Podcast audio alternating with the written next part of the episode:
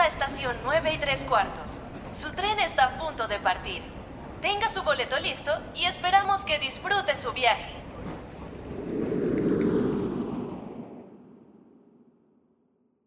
Hola Morgulis, bienvenidos a la segunda parte de este especial de Juego de Tronos, libros versus serie aquí en estación 9 y 3 cuartos. Les habla Isa y antes de cualquier cosa les recuerdo que nos pueden seguir en redes sociales como Azopluma, nos pueden escuchar en YouTube, en Spotify, Apple Podcast y Google Podcast. Ahí tenemos muchísimos episodios hablando de muchos temas ñoños y también algunos dedicados a Juego de Tronos. Entonces, si quieren ir, pueden ir a escuchar todos los episodios que tenemos para ustedes. Y bueno, ya sin nada más que agregarle, les voy a presentar a las personas que me acompañan hoy. Hola, Bellita. Hola, aquí de nuevo desde Castelli Rock. Y también nos acompaña Juan Camilo. Hola, ¿cómo estás? No, ¿cómo así? ¿No era ese hombre? Hola, mucho gusto, soy ese hombre. Y por último, de nuevo también nos acompaña Guano. Hola. Hola, ¿qué hay? Pues nada, muchas gracias por acompañarme una vez más en este, en este episodios especiales. Pues tocó pues tocó. Hoy vamos a hablar de principalmente el tercer libro de la saga, que es Tormenta de Espadas. El libro salió en el año 2000 y más o menos podríamos decir que está adoptado en la tercera y una parte de la cuarta temporada. Esas temporadas salieron para 2013 y 2014. En la cuarta temporada pasan cosas tanto del tercer libro como de los dos últimos libros. Entonces vamos a tratar de ceñirnos solamente a la parte que hablan del tercero. Vamos a tratar, porque probablemente estemos hablando de muchas cosas. Pero si nosotros nunca nos distraemos, ¿cómo así? A tratar. bueno, para empezar, hablemos más o menos en qué estamos, en qué terminó, en qué terminamos con Choque de Reyes, en qué piensa Tormenta Estos, como para dar un contexto, en qué vamos de la historia. Eh, un punto que me parece, digamos, bastante importante y válido para empezar, es el hecho de que la segunda, la segunda temporada termina con el inicio del tercer libro, ¿no? Con el prólogo de, de Tormenta de Espadas, obviamente la adaptación en la que se omiten cosas, pero me pareció una movida muy buena porque digamos que el libro no, o sea, me pareció mejor el cliffhanger de dejar la llegada de los de los otros al puño de los primeros hombres, que pues la Guardia de la Noche está allá arriba, que van buscando a los... Ah, yo lo leí en inglés, ¿cómo se llaman los Wildlings en español? Salvajes. Los salvajes, perdón. Pues teniendo en cuenta, no sé si ustedes recuerden que los salvajes estaban un poco mal preparados, si la Guardia de la Noche sí los hubiera alcanzado hubieran hecho picadillo de ellos, entonces prácticamente como que los otros caminantes blancos salvaron a los salvajes. ¿Y qué? pues sí me parece, por ejemplo, el libro, en el libro me parece súper emocionante esa introducción, cuando uno está leyendo, cuando hizo, ¿no? El tercer eh, soplido del cuerno y uno queda como, ay, carajo, no, no, ¡No! como, eh, como Sam, como, ¿qué? ¿Tres? Momento, ¿eso era qué significaba? Saca el manual y empieza a revisar. Bueno, como mencionábamos la vez pasada, mm, Juego de Tronos y Choque de Reyes son como la introducción a la historia. Es donde empezamos a conocer los personajes. Y en Tormentas Paz ya es como el desarrollo del nudo como tal. Y pues también mencionábamos que es nuestro libro favorito, el de los cuatro. Sí. es un libro pues que precisamente pasa de todo, o sea, es como que no te da descanso. Sí, pasa una cosa y uno dice, bueno, ya. Y después, más adelante, tin, otra cosa que es como, pero ¿qué? Y son como cuatro cosas así, entonces sí, es súper wow. ¿Como cuatro? hagamos cuentas, el prólogo. Por encimita, o sea, como los más impactantes.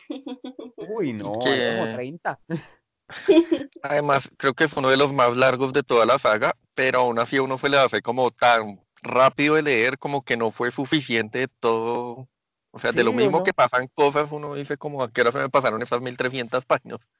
Uno lo lee de forma bien vertiginosa, porque es que sí, o sea, quiero decir, pasa lo de la Lo de, oh caramba, vienen los, vienen los, los otros y los caminantes blancos. En el puro principio del libro. Cuando uno no espera nada más, ¡pum! Le mochan la mano a Jamie. Cuando uno no espera nada más, ¡pum! Boda roja. Cuando uno no espera nada más, ¡pum! Boda púrpura. Después, que Tywin. Después, no, no. Laisa. Uf, Laisa. escuela. Y después epílogo zombie.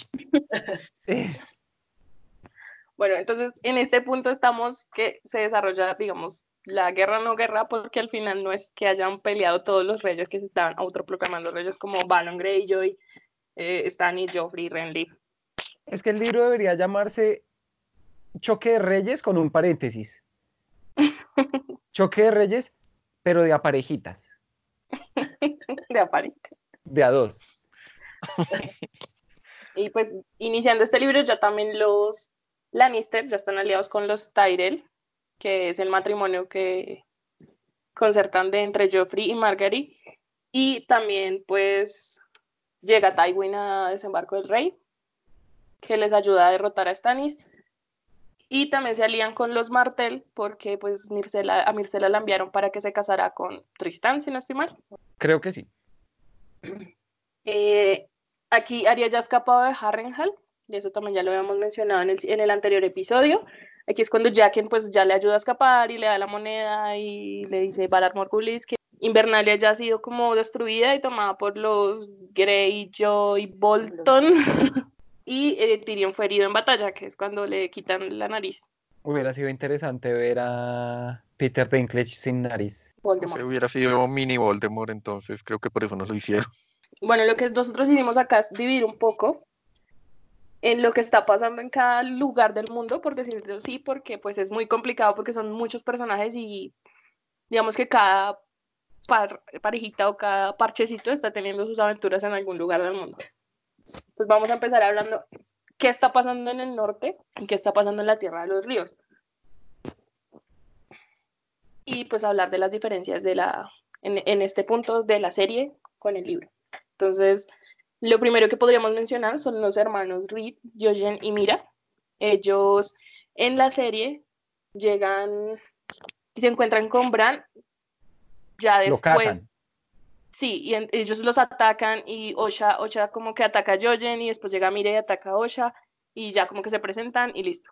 Pero ellos en el libro estaban desde antes porque ellos son vasallos de los Stark y tenían que ir a jurarle al nuevo señor de Invernalia que es Bran. Sí, exacto. En el libro, eh, los Reed estaban con los Stark cuando los Greyjoy atacaron Invernalia y todos ellos escapan de, de Invernalia juntitos. Entonces, sí, ese es un cambio que hay en la serie. ¿No es en Eh, este punto de la historia también en el que hacen falta un par de personajes Frey en la serie? Sí, Ah, sí, faltan los sobrinos, unos, unos Walder el grande y Walder el pequeño, una cosa así.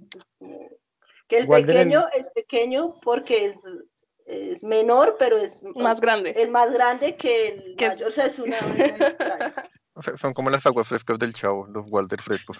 Digamos que también es importante en la serie, Bran y Rickon ah, se van juntos de Invernalia y están durante un tiempo los dos juntos hasta que ya más adelante se separan.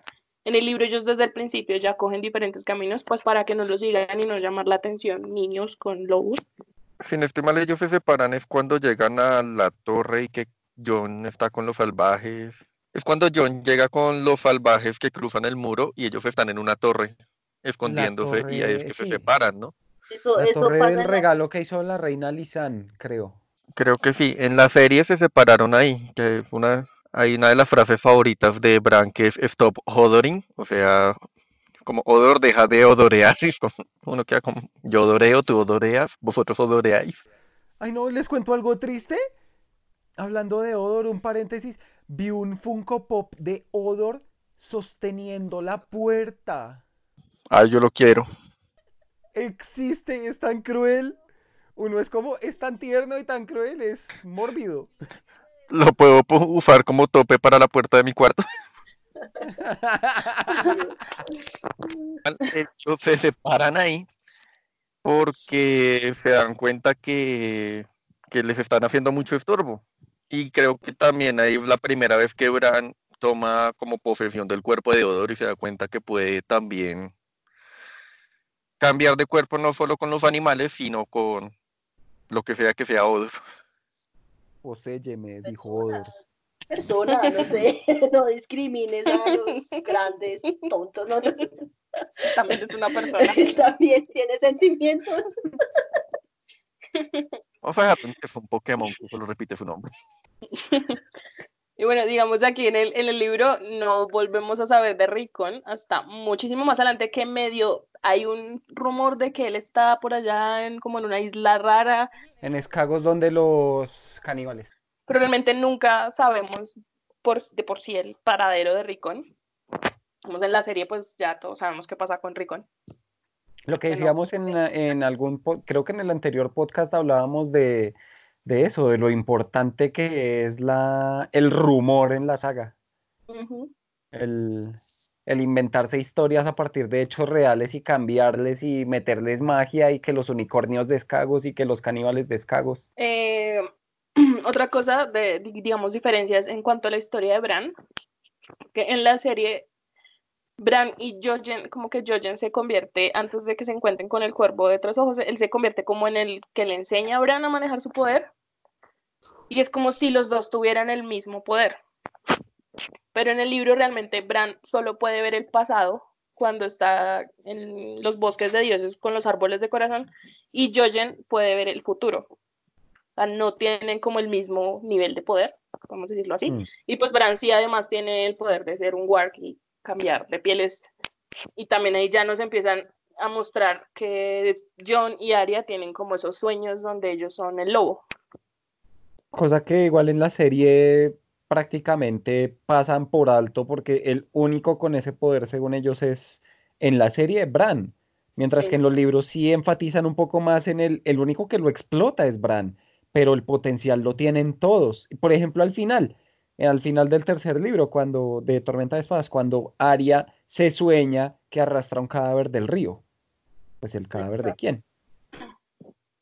Y que realmente sí ocurre. Igual, digamos que esa parte la manejaron como muy ambigua a lo largo de los libros. Es como, ay, se está soñando y uno dura como toda la historia. ¿Será que sí se está transportando así como lo muestran más directamente con Bran? ¿O solamente fue un sueño casual? Hasta que llega el epílogo y hacen como esa comparativa de, ah, sí se estaba soñando, pero ah, sí estaba pasando realmente. Entonces ahí no queda como, wow, de verdad todos tienen ese poder Sansa nunca lo sabremos, a menos de, no sé, qué tal lo exploten más adelante, pues porque fue la primera en perder su, su perrito. Pero los cinco siempre tuvieron esa, esa posibilidad. Lo que pasa es que Bran como que estaba más aburrido que todos y pudo explotarlo más a fondo. más aburrido. Qué cruel. Bran tenía más tiempo libre que, que, que infeliz. pues ya no puede correr ni nada. Pues ¿qué le queda? Volar. su poder. sí, o sea, realmente eso era el equivalente al internet para Bran. Google. y bueno, ya lo último importante de la historia de Bran, porque pues realmente, pues sí, cuentan en el libro que él está ahí, que van hacia el bosque, pues hacia donde está el cuervo de tres ojos y demás, pero pues no es así como algo, cambios demasiado importantes como para mencionarlos. Sí, no. Creo yo. Eh, lo último es que en el libro, Bran se llega a encontrar en el muro con, bueno, en el fuerte. El fuerte de la noche. Se llega a encontrar ahí con, con Sam y con Ellie y con un personaje que es el Manos Frías. Es que eso es ahí como Sam viene huyendo de los espectros y ellos van a pasar por ahí y los ayuda pues el Manos Frías, que es un personaje ahí que sabemos, intuimos que es un ex guardia de la noche y que es un otro porque tiene manos frías. pero realmente nunca sabemos quién es. O sea, el rumor es que es Benjamin Stark, pero pues como que confirmado, confirmado. un rumor que explotaron más adelante en la serie, indirectamente.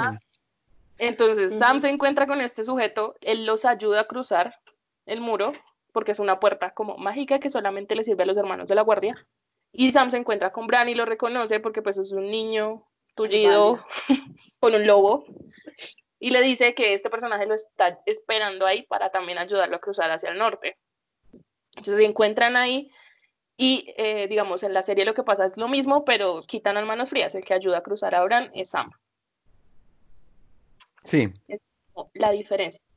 Digamos, ahí entiendo que hayan quitado al manos frías porque si fuera Benjen, pues lo hubieran puesto desde el principio y ya nos hubieran hecho el spoiler desde el principio. Algo Y así si como no, con pues lo ponen a de- cualquiera y ya no era Benjen. Sí, claro, algo así como lo de Strong Velvas, que tenían que, en la serie tuvieron que votar de una vez que era Barristan Selmy. Porque es Claro. como, a ver, yo ya sé. Ya le vi la cara. Bueno, y eso es más o menos lo que está pasando en el norte, que es la historia de Bran. Y pues ya lo que mencionaba, Bran no tiene nada más que contar y de Rico no tenemos ni idea dónde está. El de la leyenda del del cocinero, ¿cómo era? Sí, Ah, el sí. cocinero que mató a sus invitados eh, a cenar, entonces fue convertido como en una rata eh, por Sí, los el dioses. cocinero. El cocinero rata, el equivalente en Game of Thrones del niño rata de los Simpsons. Exacto.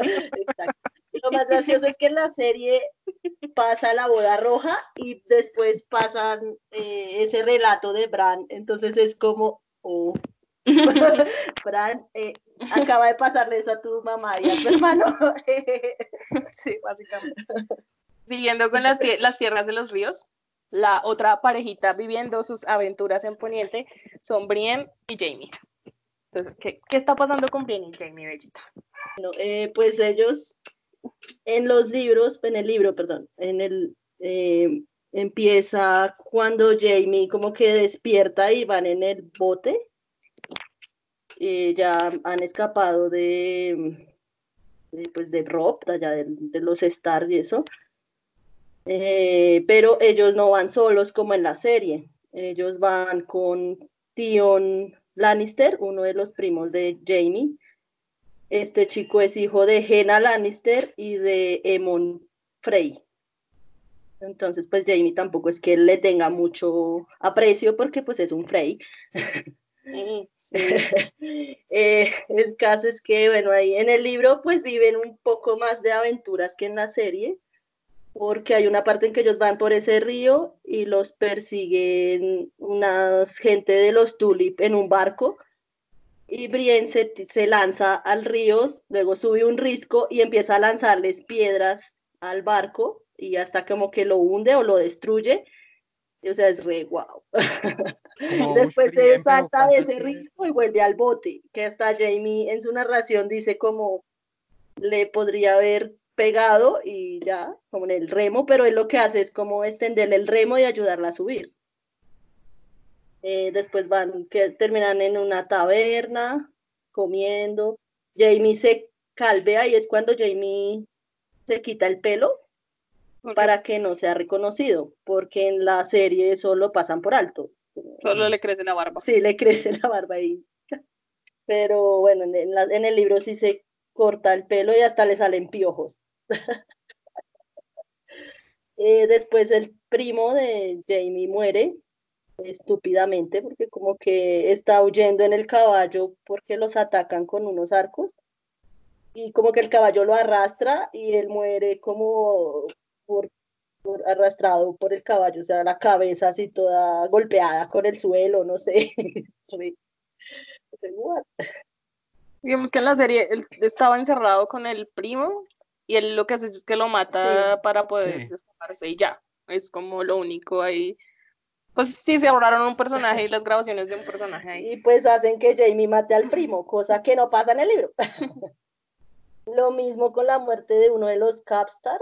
En, la, en el libro, eh, los Capstar mueren cuando capturan a Jamie, que Jamie va a atacar a Rob y los chicos Capstar Ah, eh, los hijos, sí. pues terminan muriendo ahí. Mientras que en la serie ponen que Jamie estrangula a uno de los Capstar intentando escapar. Entonces eso también es otro cambio que, que hay del libro a la serie. Ya después sí pasa lo de la pelea entre Jamie y Brienne. Solo que Jamie coge la espada, en el libro coge la espada que tenía el primo muerto. Y Brienne le dice como, dame esa espada. Y pues Jamie le dice, pues no, ni mierda. Dame esa espada, dame esa espada. y entonces pues se agarran a madrazos y tin y bueno. Y, y, Una pues, batalla ultra violenta. sí, por una espada, o sea, qué exageración. Digamos, ahí- ahí- Un cambio importante es que en, cuando ellos se pelean en el libro, eh, están muy igualados, o sea, realmente no hay un ganador de la batalla y, y Jamie dice que es también por su condición, o sea, como él estaba como, no había comido, tenían encerrado, estaba amarrado, o sea, como todo mal con la condición que tenía. En cambio, en la, en la serie, Brienne gana, como que vence más a Jamie que en el libro. En, en el libro también lo vence porque hay una parte en que ya Brienne lo tiene como en el río y lo está ahogando y le dice como ríndete matarreyes y Jamie como y otra vez ríndete Como, No, sí, ahí "Pero está. respirar para poder decirle. llegan los titiriteros sangrientos y bueno pues ya los capturan No, pero aquí no hay no, no, ningún no. viejito que los delate ¿Cuál es el otro nombre de los titiriteros? La compañía valiente. Audaz. compañía audaz. Audaz. Eso, audaz. Otra cosa que creo que no explican en la serie es de dónde salen los titiriteros sangrientos. O sea, ellos como que aparecen en Harrenhal y ya, Y ya. y que están con los Bolton. Pero y es que en la serie ni siquiera tienen el nombre de los titiriteros sangrientos, si no me equivoco. O sea, son como un parchecito y ya. Sí, o sea, como un parche ahí de gente salvaje que Los está ahí de- jodiendo. Los matan. Los mato. Y mira que aún Pero así no se siente el grupo tan diverso como en el libro, porque es que en el libro sí dejan claro que está Vargo Hout de, de Norvos, está el Dothraki solo, está, pues solo creo que es que se llama, ¿no? Sí, No es que esté solito porque está con los demás. Eh, eh, que está con los amigos. sí, que está con los amigos, que está... Ay, Bitter, el que muerde, ¿cómo se llama en español? ¿Mordedor? Mordedor. Qué. Perdón. El caso es que ellos en el libro sí explican que son traídos por Tywin Lannister para que les ayuden a, a matar a los Stark y a los rebeldes y no sé qué. Y ellos están trabajando con la montaña. Pero pues ya después de lo de Harrenhal, que es por área, que ahí los Bolton se hacen con Harrenhal y eso, Ellos pasan el ellos control de los pasan Bolton. al control de, de Rose los Bolton. Bolton. de Rose Bolton. Entonces es por eso que ya después capturan a Jamie Brienne y pues bueno, le cortan la- su manito. Ese fue uno de los capítulos más raros. Es un paréntesis chiquito. Porque la canción después de una canción como de punk, no recuerdo qué canción era, es una canción de Game of Thrones, pero en versión punk. Después de que le cortan la mano a Jamie al final del capítulo, no sé si se acuerdan. ¿No, es la de los y la doncella? Creo que suena Creo. esa, Sí, toda rarita, sí. sí que suena y uno queda como, ¿ah? Porque en la serie es cuando ellos van, eh, como que ya los tienen capturados y van espalda contra espalda eh, Jamie y Brienne. Sí, Ahí después llegan al campamento donde van a violar a Brienne y Jamie dice que no la violen, que porque el, el Papa Selwyn les iba a dar zafiros, que la isla está llena de zafiros, que no sé qué. Y entonces las, la salva de la violación, pero Jamie no se queda callado, sino se, que sigue hablando. Y entonces ahí es cuando, pues en la serie, en la serie lo hace Locke, porque lo reemplazan. En el libro es Vargo Hoat. No, no, en el libro no es Vargo Hout el que le quita la mano, es No, pero ahí lo coge, o sea, ahí lo lleva y ordena a que lo lleven Sí. a, a como a cenar o algo así, y después es cuando lo golpean, lo ponen ahí como en la mesa, y él ordena al Dotraki que le Mm. Él le dice al Dothraki, moche de la mano a este man. Exacto. Calla el matarreyes. Así, es, es muy de chistoso leerlo. Cote de lavado a este man. Se van. Sí, el caso es que ahí en la serie, No, cuando van cabalgando, van cantando ellos, los de la compañía Audaz, la canción de la, la don- el oso y la doncella. Entonces creo que cuando le quitan la mano a Jamie ponen la canción al final del capítulo. Pero en, en el libro, cuando ya, bueno, eh, sale Jamie de Harrenhal a Brienne la dejan ahí. En el libro lo que pasa es que Jamie tiene un sueño en el que él sueña como que está en un lugar oscuro y está siendo juzgado como por todas las personas que él ha matado, entonces estaba, y los, eh, los que ha traicionado, estaba el Rey Loco, estaba Raegar, estaba también Tywin y, y Cersei y nadie lo ayudaba. Y él estaba como desnudo y con una espada como con fuego que se estaba apagando y nadie la quería ayudar. Y aparece como Brienne, que también está desnuda en el sueño.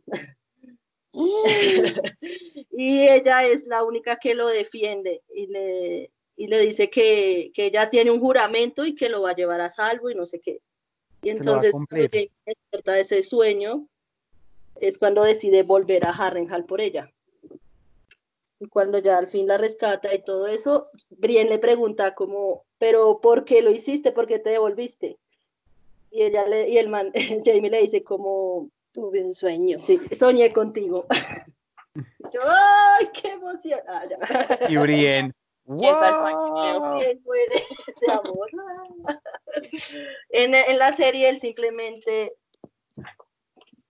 eh, bueno, en la serie él simplemente se pregunta si, si la van a rescatar, si mandaron como una carta a, a Selwyn Ah, y ahí le dice Ki- Kibur como que, que sí, pero que el eh, Luke, bueno, el, el líder este, loco este, Sí, sí, Locke. no, no acepta que porque le habían dicho que, que en la isla tenía zafiros, entonces pues nada, y Jamie como mierda, Entonces, cuando dice no, ni mierda, nos devolvemos, y pues se devuelve a salvar a Brienne. Eh, digamos, en, el, en, el- la serie ellos llegan antes a desembarco del rey de la boda de Joffrey, mientras que en el libro ellos llegan ya después. Y eh, pues, bueno, ahorita hablamos de ya lo último de Brienne. Eh, sí, en el, en el libro Jamie y Brienne llegan a desembarco ya cuando ha muerto Joffrey, creo que están velando a Joffrey y Tyrion está pues ya siendo como en el calabozo ya. es- Entonces sí, nada de lo que pasa en la serie entre Jamie y Tyrion y bla ha pasado ahí. No recuerdo si el monólogo que Jamie tiene en, la- en el baño con Brienne, que pues también me parece como un punto de inflexión en el que los personajes se compaginan mucho más, eh, ocurre en los libros. Sí, sí, eso pasa en el libro. O sea, también ahí él le explica como toda su historia de por qué mató al Al Rey Loco. loco y bla, y lo de la, lo de la gente que iba a quemar. O sea, sí pasa más o menos parecido. Muy, muy parecido a lo de la serie. Y pues ah, con el, con digamos, algo más es que cuando Jamie se desmaya, Brienne también dice, como el mata reyes, ayuda. se desmaya. y Jamie le dice como, No, pues mi qué nombre es Jamie y después ella es la que termina como bañándolo y vistiéndolo. Así. Ya. Pero sí es pasa igual. Ella Pasa como, "Hmm, se va a so- voy a hacer que se sueñe conmigo, por si acaso.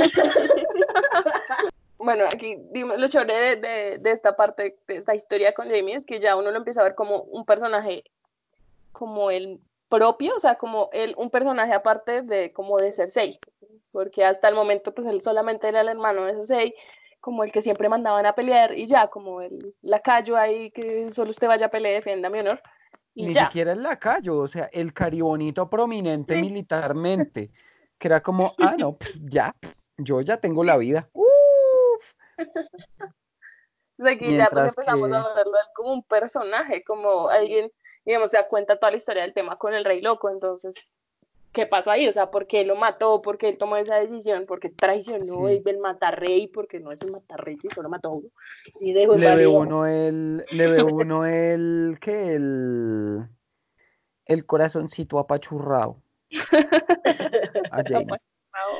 Igual, sí, también empieza él como con los sueños proféticos, porque empieza a soñar que con la mamá, que con Cersei, y empieza a ver uno el cambio de, de, de, de Jamie en sí, como que ya no quiere ser el que no le importa nada, sino como recuperar el, el honor de caballero que él siempre quiso tener cuando era joven, porque pues él de joven quería ser un caballero, así como ser Arthur Dane, sino que con el, en el camino, por todo lo que le pasó, se le fue olvidando esto, y al conocer a Brienne, como que vuelve a recordar este, eh, eso, eh, y pues empieza ahorita como a, a tener esos cambios de ser un, un caballero honorable. Eh, bueno, yo creo que hasta ahí podemos, pues ahí falta, digamos, una parte importante de la historia de Jamie y Brienne, pero la podríamos decir más adelante. Eh, otra historia importante de las tierras de los ríos es Rob. Entonces aquí Rob hace la embarrada, la embarrada. Él se casa, en los libros se casa con Jane Westerling, que es una chica que él conoció, pues como él está como tratando de eh, sosteniendo batallas y todo el cuento, él, él la conoció y ella lo ayudó, la familia de él como que los ayudó, y él se entera que Bran supuestamente ha muerto. Se entera de todo lo que pasó en Invernalia, ella lo consuela y resultan acostándose. Ella le ofreció un brazo consolador.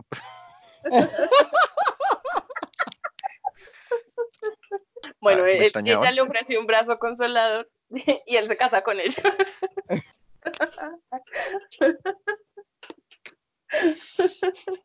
No recuerdo si el tema de Rob y Talifa, creo que es que se llamaba en la serie, eso lo alcanzamos a mencionar en el podcast anterior, ¿cierto? Sí, Pero sí, no me acuerdo a qué profundidad.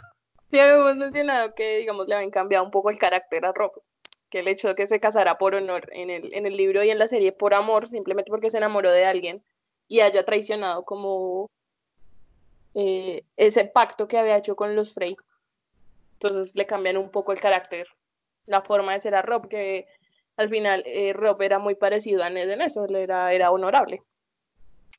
Pero a mí me parece siempre una contradicción, como es que Rob se cansó con Jane Cosita Westerling Sí, por honor, pero aún así falló a su honor al fallar el trato con los Frey, entonces es como, Sí, lo uno, lo a ver, prioridades honoríficas, Rob. O sea, honor Y asiente él, con la cabeza y honor. Y dice que no con la Hay honor y honor. Y. Él dijo, no, ya me acosté con esta, pues me caso. O sea, era como, ese es su nivel de honor. O sea, con la Frey no se acostó. Suerte. ¿no? Y que en la serie tiene mucho más efecto que Talisa esté embarazada también, porque pues es más dramático. Y un- si, uno- si hay una cosa que uno se dé cuenta es que la serie busca llenar los huecos de dramatismo que no puede hacer, digamos, de los libros, lo que decíamos que pues no hay adaptación perfecta, pero pues se me hace como un poco facilista ese método, ese método de, de no matemos a una mujer embarazada. Mientras que en el libro, ese suceso del cual vamos a hablar más tarde, me imagino, es mucho más dramático, más denso, más caótico, me parece a mí. Lo que pasa es que en el libro es bastante descriptivo todo. Y esa parte descriptiva es más difícil plasmarla en la pantalla. Entonces, claro. para darle un toque más de dramatismo, pues, ¿qué hay que hacer? Matar al siguiente Ned Stark. Ned Stark Siguiente. 3.0. Sí, porque uno no era suficiente. Sí. Sí, En el libro, pues después escriben de dónde salió esta Jane Westerling y por qué no se embarazó. Eso lo explican ya en el cuarto libro. Pues en la serie todo eso no lo iban a mostrar, no sé, entonces pues era más fácil matarla y ya, se, se salva un personaje y ya. Porque hay algo importante y es que en el libro, como ella no estaba embarazada, Kat le empieza a decir a Rob que él necesita escoger un heredero en caso de que se muera. Y él piensa en John. Pues a Kat no le gusta eso porque ya a todos nos queda claro que si Kat hubiera querido a Jon Snow nada hubiera pasado. Pero él igual eh, escribe una carta donde dice que él, digamos, ratifica como su legítimo heredero a John y la envía con eh, la tía de Jorah Mormont y la envía para que se la den a Holland Reed, que él es el papá de los chicos estos Reed, que también pues está por allá en el norte.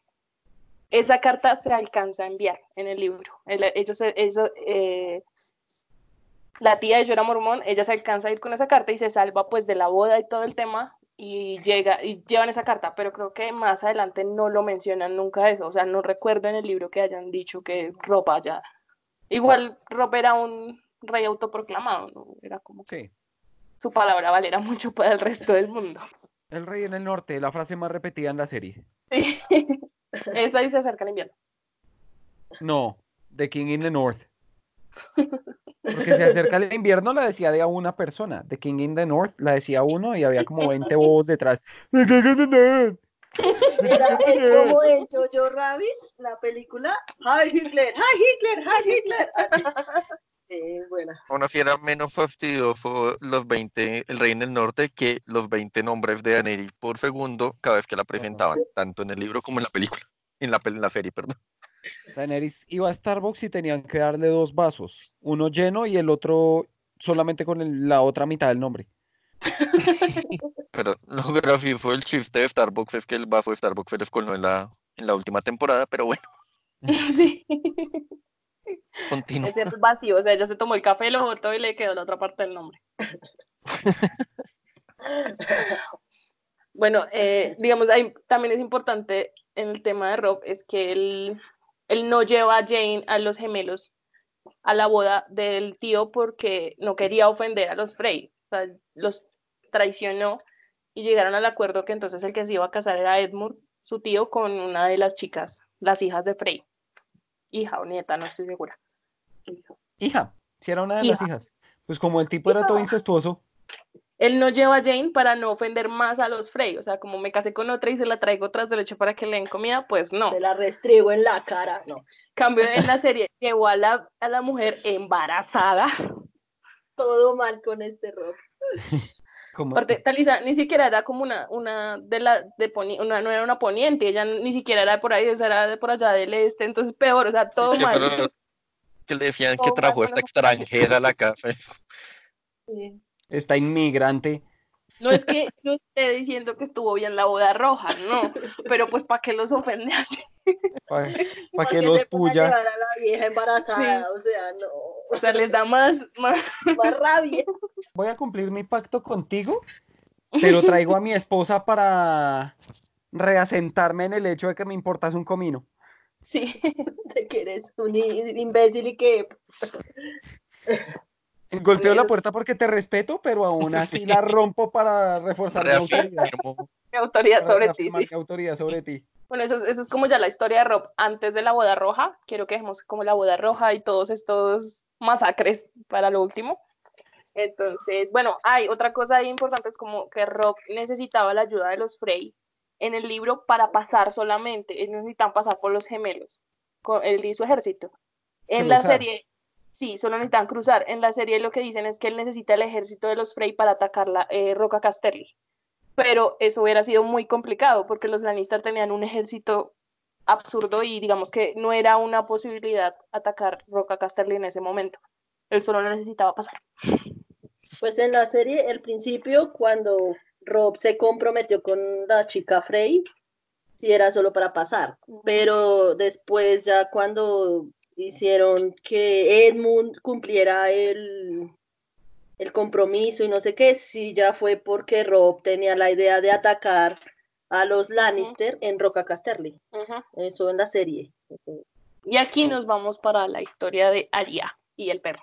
La, la, otra pareja que vive aventuras en Poniente. Oigan la historia de Aria y su perro. Yo tenía un lindo perro y Sandor era el nombre. S-A-N-D-O-R, S-A-N-D-O-R, S-A-N-D-O-R y Sandor era el nombre. El podcast necesitaba musicalización. Este Si no podemos poner la música oficial, pues hacemos nuestra propia música. Lo que pasa aquí con Aria es que ella va con Gendry y, y con pastel, pastel caliente. caliente. Ellos huyen de Harrenhal. Después, después de la sopa de comadreja y todo el tema, ellos salen huyendo y se encuentran con la hermandad sin estandartes. Que pues ahí están Be- eh, Beric Dondarrion y Toros de Mir. Ajá. Y lo que ella quiere ahí es llegar a Aguas Dulces porque ella oyó pues que su madre está allá. está entonces, allá. ella se va para allá, ellos se encuentran con el perro y él pelea contra Lord Beric. Como que es un duelo, un No, juicio por combate del perro y ellos pelean y el perro mata a Beric Dondarrion. Pero pues toros Pero no. Pero él tenía un toros en el bolsillo, Ok. bajo la manga. Toros, yo te elijo. No, pero antes de eso, en el libro, eh, Aria, creo que pastel caliente se queda porque van a una taberna o a algún lado y a pastel caliente cruce de como a ser pastelero. y después, eh, el caso es que Aria como que reconoce a uno de los hombres del papá, como que era caballería, de, de las Era- caballerías, caballerías o algo así, Sí, de, no las sé, de- caballerizas. las caballerizas. eso. Y, y, y ella lo reconoce y le dice como, mírame, soy yo, Aria, no sé qué, y como que él no le cree, pero ella sigue insistiendo y dice cosas que solo Aria sabría o algo así. Y él, él la reconoce y dice, ay, esta es Aria, no sé qué. Entonces ahí es cuando los de la Hermandad Sin Estandartes deciden quedarse con Aria y llevarla pues a aguas dulces. Eso Que, es- que es muy ya- curioso cómo se Pero- da también la hermandad, la hermandad sin estandartes, ¿no? Como primero Ned Stark los manda a buscar a la montaña. Y después es como, ups, ya no existe Ned Stark. ¿Qué vamos a hacer, muchachos? No, pues ayudámosle a los campesinos de por ahí a acabar con estos desgraciados que están aquí. abusando de ellos. Sí. Pues ya Sí. untado el dedo, untada la mano. O sea, y Eso bueno, no se la- dice en estas épocas, Pulido, hay que lavarse las manos. recuerden lavarse las manos. Recuerden lavarse las manos y calculen el tiempo para que coincida con el opening de Game of Thrones.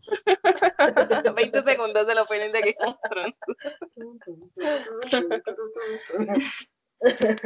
Limpias, manos limpias, manos limpias, manos limpias. Gel y papel higiénico. Manos limpias, manos limpias, manos limpias. Entonces, eh, después de que Beric es resucitado, pues dejan ir al perro porque pues justamente él ganó el combate y después ellos deciden que no van a llevar a Arya después de todo Aguas Dulces, sino que se van a quedar con ella un tiempo, entonces ella se les escapa y la coge el perro y la secuestra. Y él le dice que la va a llevar a los gemelos porque ya se oyó el rumor de que su familia está allá para celebrar la boda de Edmure y él la va a llevar hacia, hacia allá para pedir como una recompensa a cambio de ella. Pero ella llega, cuando ella llega a los gemelos, eh, ya ha pasado lo de la boda roja, o sea, ella llega justo cuando ya, Cuando está pasando. cuando está pasando, sí, entonces ya no, entonces lo que hace el perro es que la deja inconsciente y se la lleva para que no Pero en esos capítulos yo me pegué un susto horrible.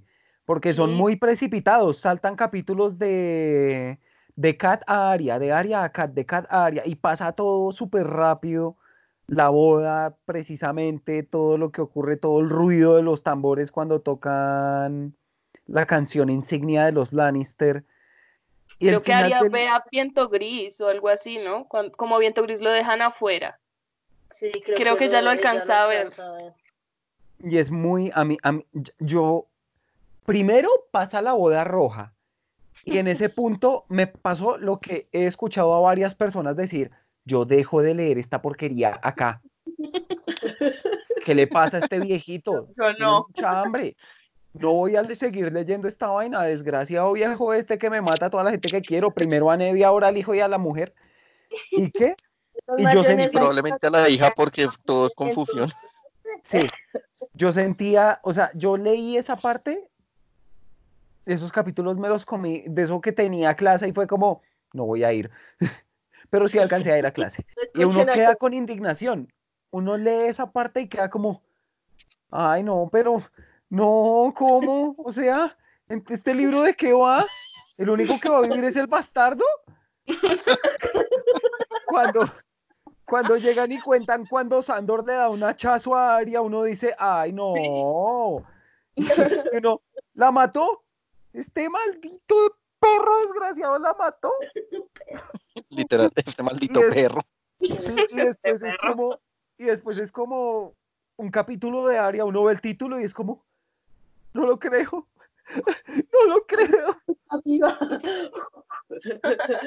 Así, así uno se spoilea en los libros. Si uno cree que, al- que alguien murió, busca más adelante si ahí vuelve a tener capítulo. Yo creo que Es como, está.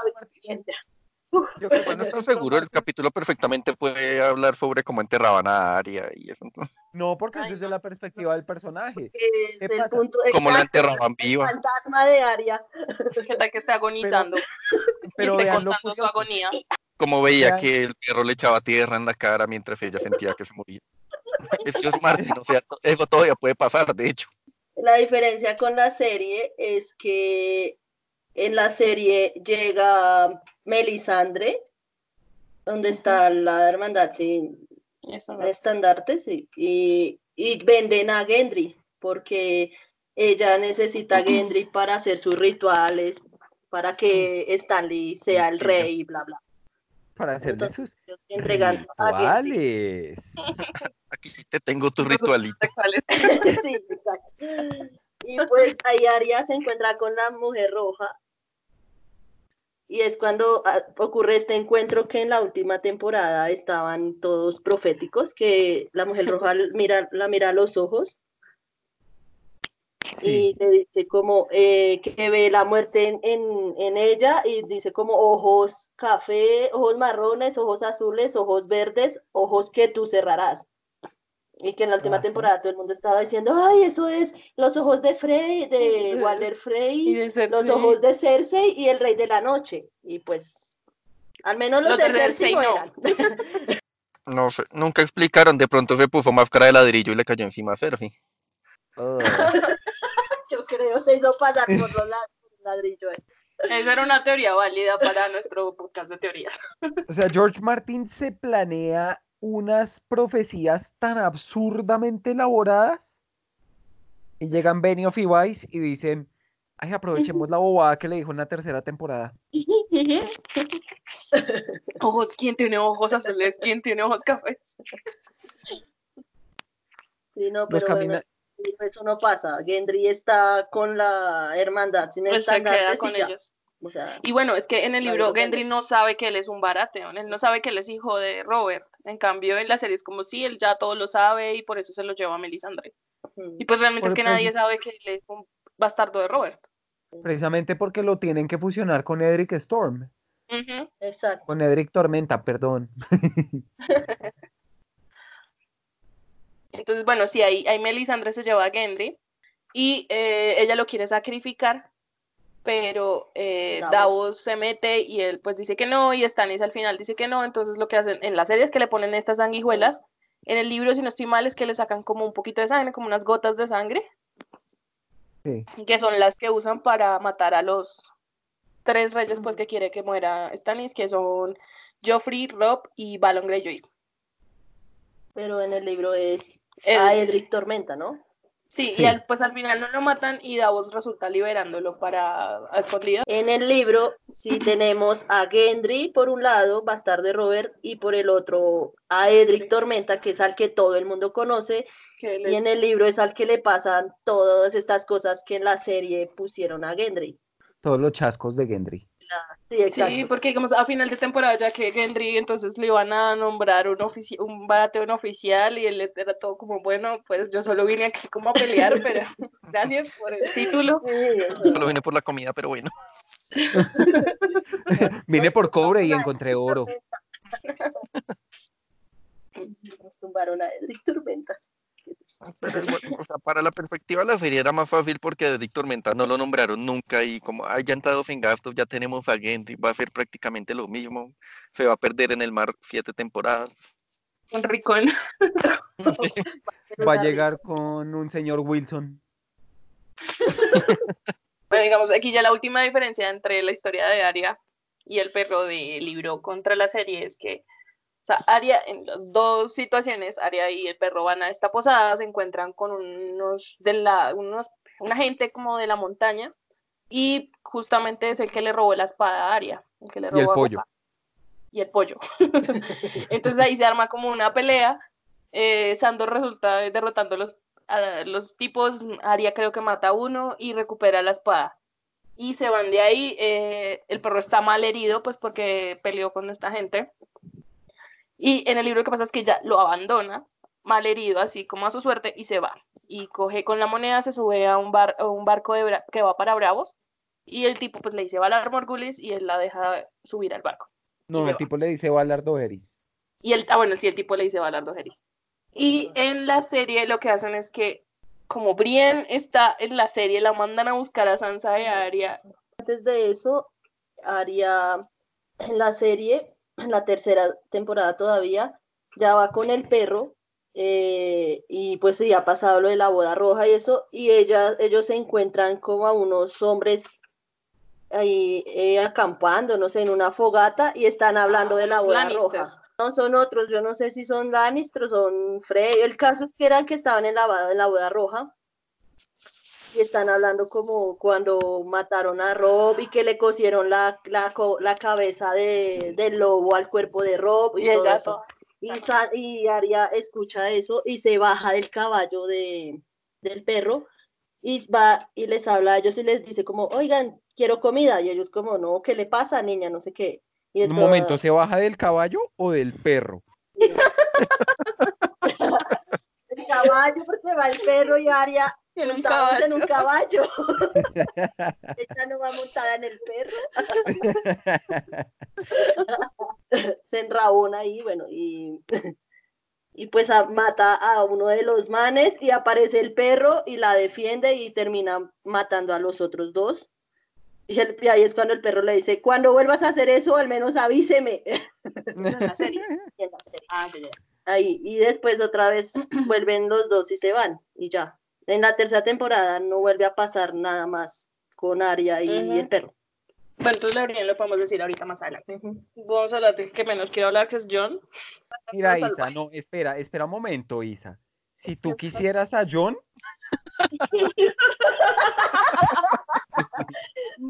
Esta pandemia no existiría. si hubieras amado a John, la serie hubiera terminado bien. Ya tendríamos los últimos dos libros.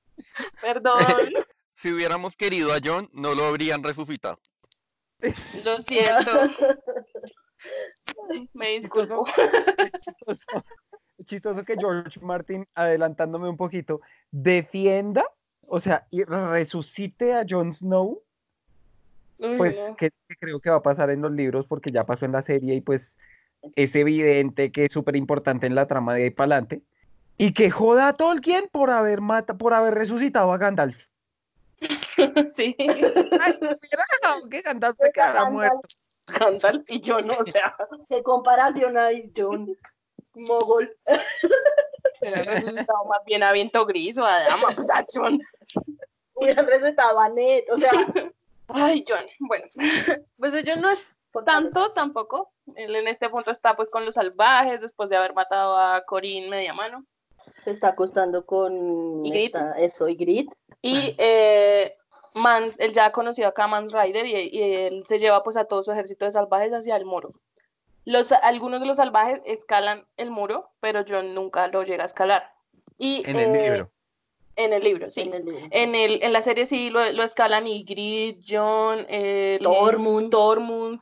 Casi muere Ygritte y John. Bueno, es que en el, en el, en el libro, en la serie necesitaban la escena romántica de John e Ygritte ahí en el, en el- el- arriba del muro.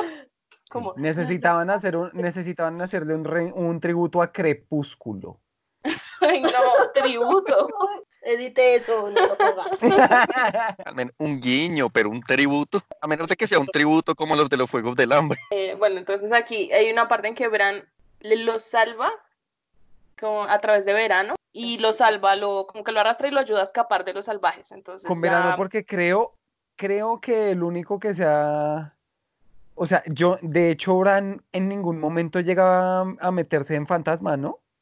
Mm, sí, no, no creo. Creo En que en la, verano. en la serie, en la serie sí, o sea, en la serie están ahí en, el, en la torre, está antes de que se encuentren con Sam, Ah, no. Mm. eh, es- eh, ellos llegan los salvajes ahí y que Odor empieza como Odor, Odor, Odor. El stop, dice, Cállate, bro, Odor. El deja de odorear. Sí, exacto. Y ahí es cuando Bran se mete por primera vez como en el cuerpo de Odor y lo calma. Y después Jojen le dice como que lo intente con el lobo, que no sé qué. Que porque allá afuera está John y bueno. Y John ya está como peleando con los salvajes porque ya descubrieron que eres traidor. Mm. Y, y ahí Bran sí se mete en fantasma. Y, Ok, fanta- y salva a John a través de fantasma. ok. En, en la serie pasa eso. Ah, bueno, bueno, en el libro sí es a través de verano. Y pues ahí llega, ahí es cuando pues atacan, el, los salvajes atacan la guardia de la noche, la guardia ahí como que medio gana y Grit resulta muriendo. Iba a decir herida, pero no era herida, se muere. Pero vean que pensándolo también, hay un acierto que tiene la serie en, con respecto a los libros en cuanto a John. Ya que no me lo daban a adivinar. No, nunca. Cuando John se presenta con Mans, que primero muestran a los salvajes así como súper parcos, súper cavernícolas, súper serios. Y no es así porque pues de hecho Mans es todo cantor y es Sí. todo yo soy un bardo. Claro. Y Tormund es, es todo me gusta echar chistes porque sí. La diferencia en el que sí hay un acierto en la serie es cuando le preguntan a John, ¿y usted por qué se quiere unir a nosotros? Que en el libro él dice, ay, es que a mí en el muro nadie, es, es que allá, allá en Winterfell, en Invernalia, nadie me respetaba. Nadie me quiere. Tú, en especial mi madrastra, y yo, e Isa. Y que, mientras que en la serie sí lo hacen un poco más convincente, porque ahí la excusa que John da es como ustedes, ¿cómo creen que yo siga con una institución que literalmente le regala niños al enemigo? sí, sí es por lo de Craster. Y ahí uno queda como, oh, Es más- sí, sí. la serie hizo algo con más sentido que el libro. Eso muestra con- que en el libro John no sabe nada. Bueno, es que en el libro eh, John es un niño, tiene como 14 años. En la serie ya es un man como de 20. Esto, esto, esto ya lo hablamos. En la Sí. serie él es un man de 20 años con un corazón Cerebro de de 14. niño. En el libro todos son niños. Eh, En incluso, el libro tiene más excusa que sea tonto. Incluso hablando, por ejemplo, de Miss Sunday, hacia un paréntesis y me adelanto un poquito, que Miss Sunday también dicen que es una niña de yo no sé cuántos años y habla yo no sé cuántos idiomas. Es como, ¿en serio? Como de Está- 10, 11 años. 10, sí, creo. Pero explican eso es porque ha sido esclavizada por diferentes ciudades, entonces ha sido como más de supervivencia. Ah, bueno, entonces ahí están en la pelea, están en el muro. Stannis llega porque la mujer roja, como eh, el muro, los del muro le estaban pidiendo ayuda a todos los reyes, como al que llegara. Y le piden, le llega la carta a Stannis y la mujer roja ve que ellos hablan de estos seres, si no estoy mal. Entonces ella como que vámonos para el muro, se va para allá, Stannis llega y les ayuda a los del muro. En la pelea contra los salvajes, y ahí es cuando capturan a Mans Rider y a saca de matraca. Y digamos ahí ya empiezan todos a decirle a John que era un cambiacapas, que porque estuvo en el, que con los salvajes, que en el muro, que no sé qué, entonces, pues es todo el cuento y al final John resulta ser el nuevo Lord Comandante de la Guardia de la Noche. Me hubiera gustado que en la serie pasara lo que en el libro cuando a John lo eligen. Sí,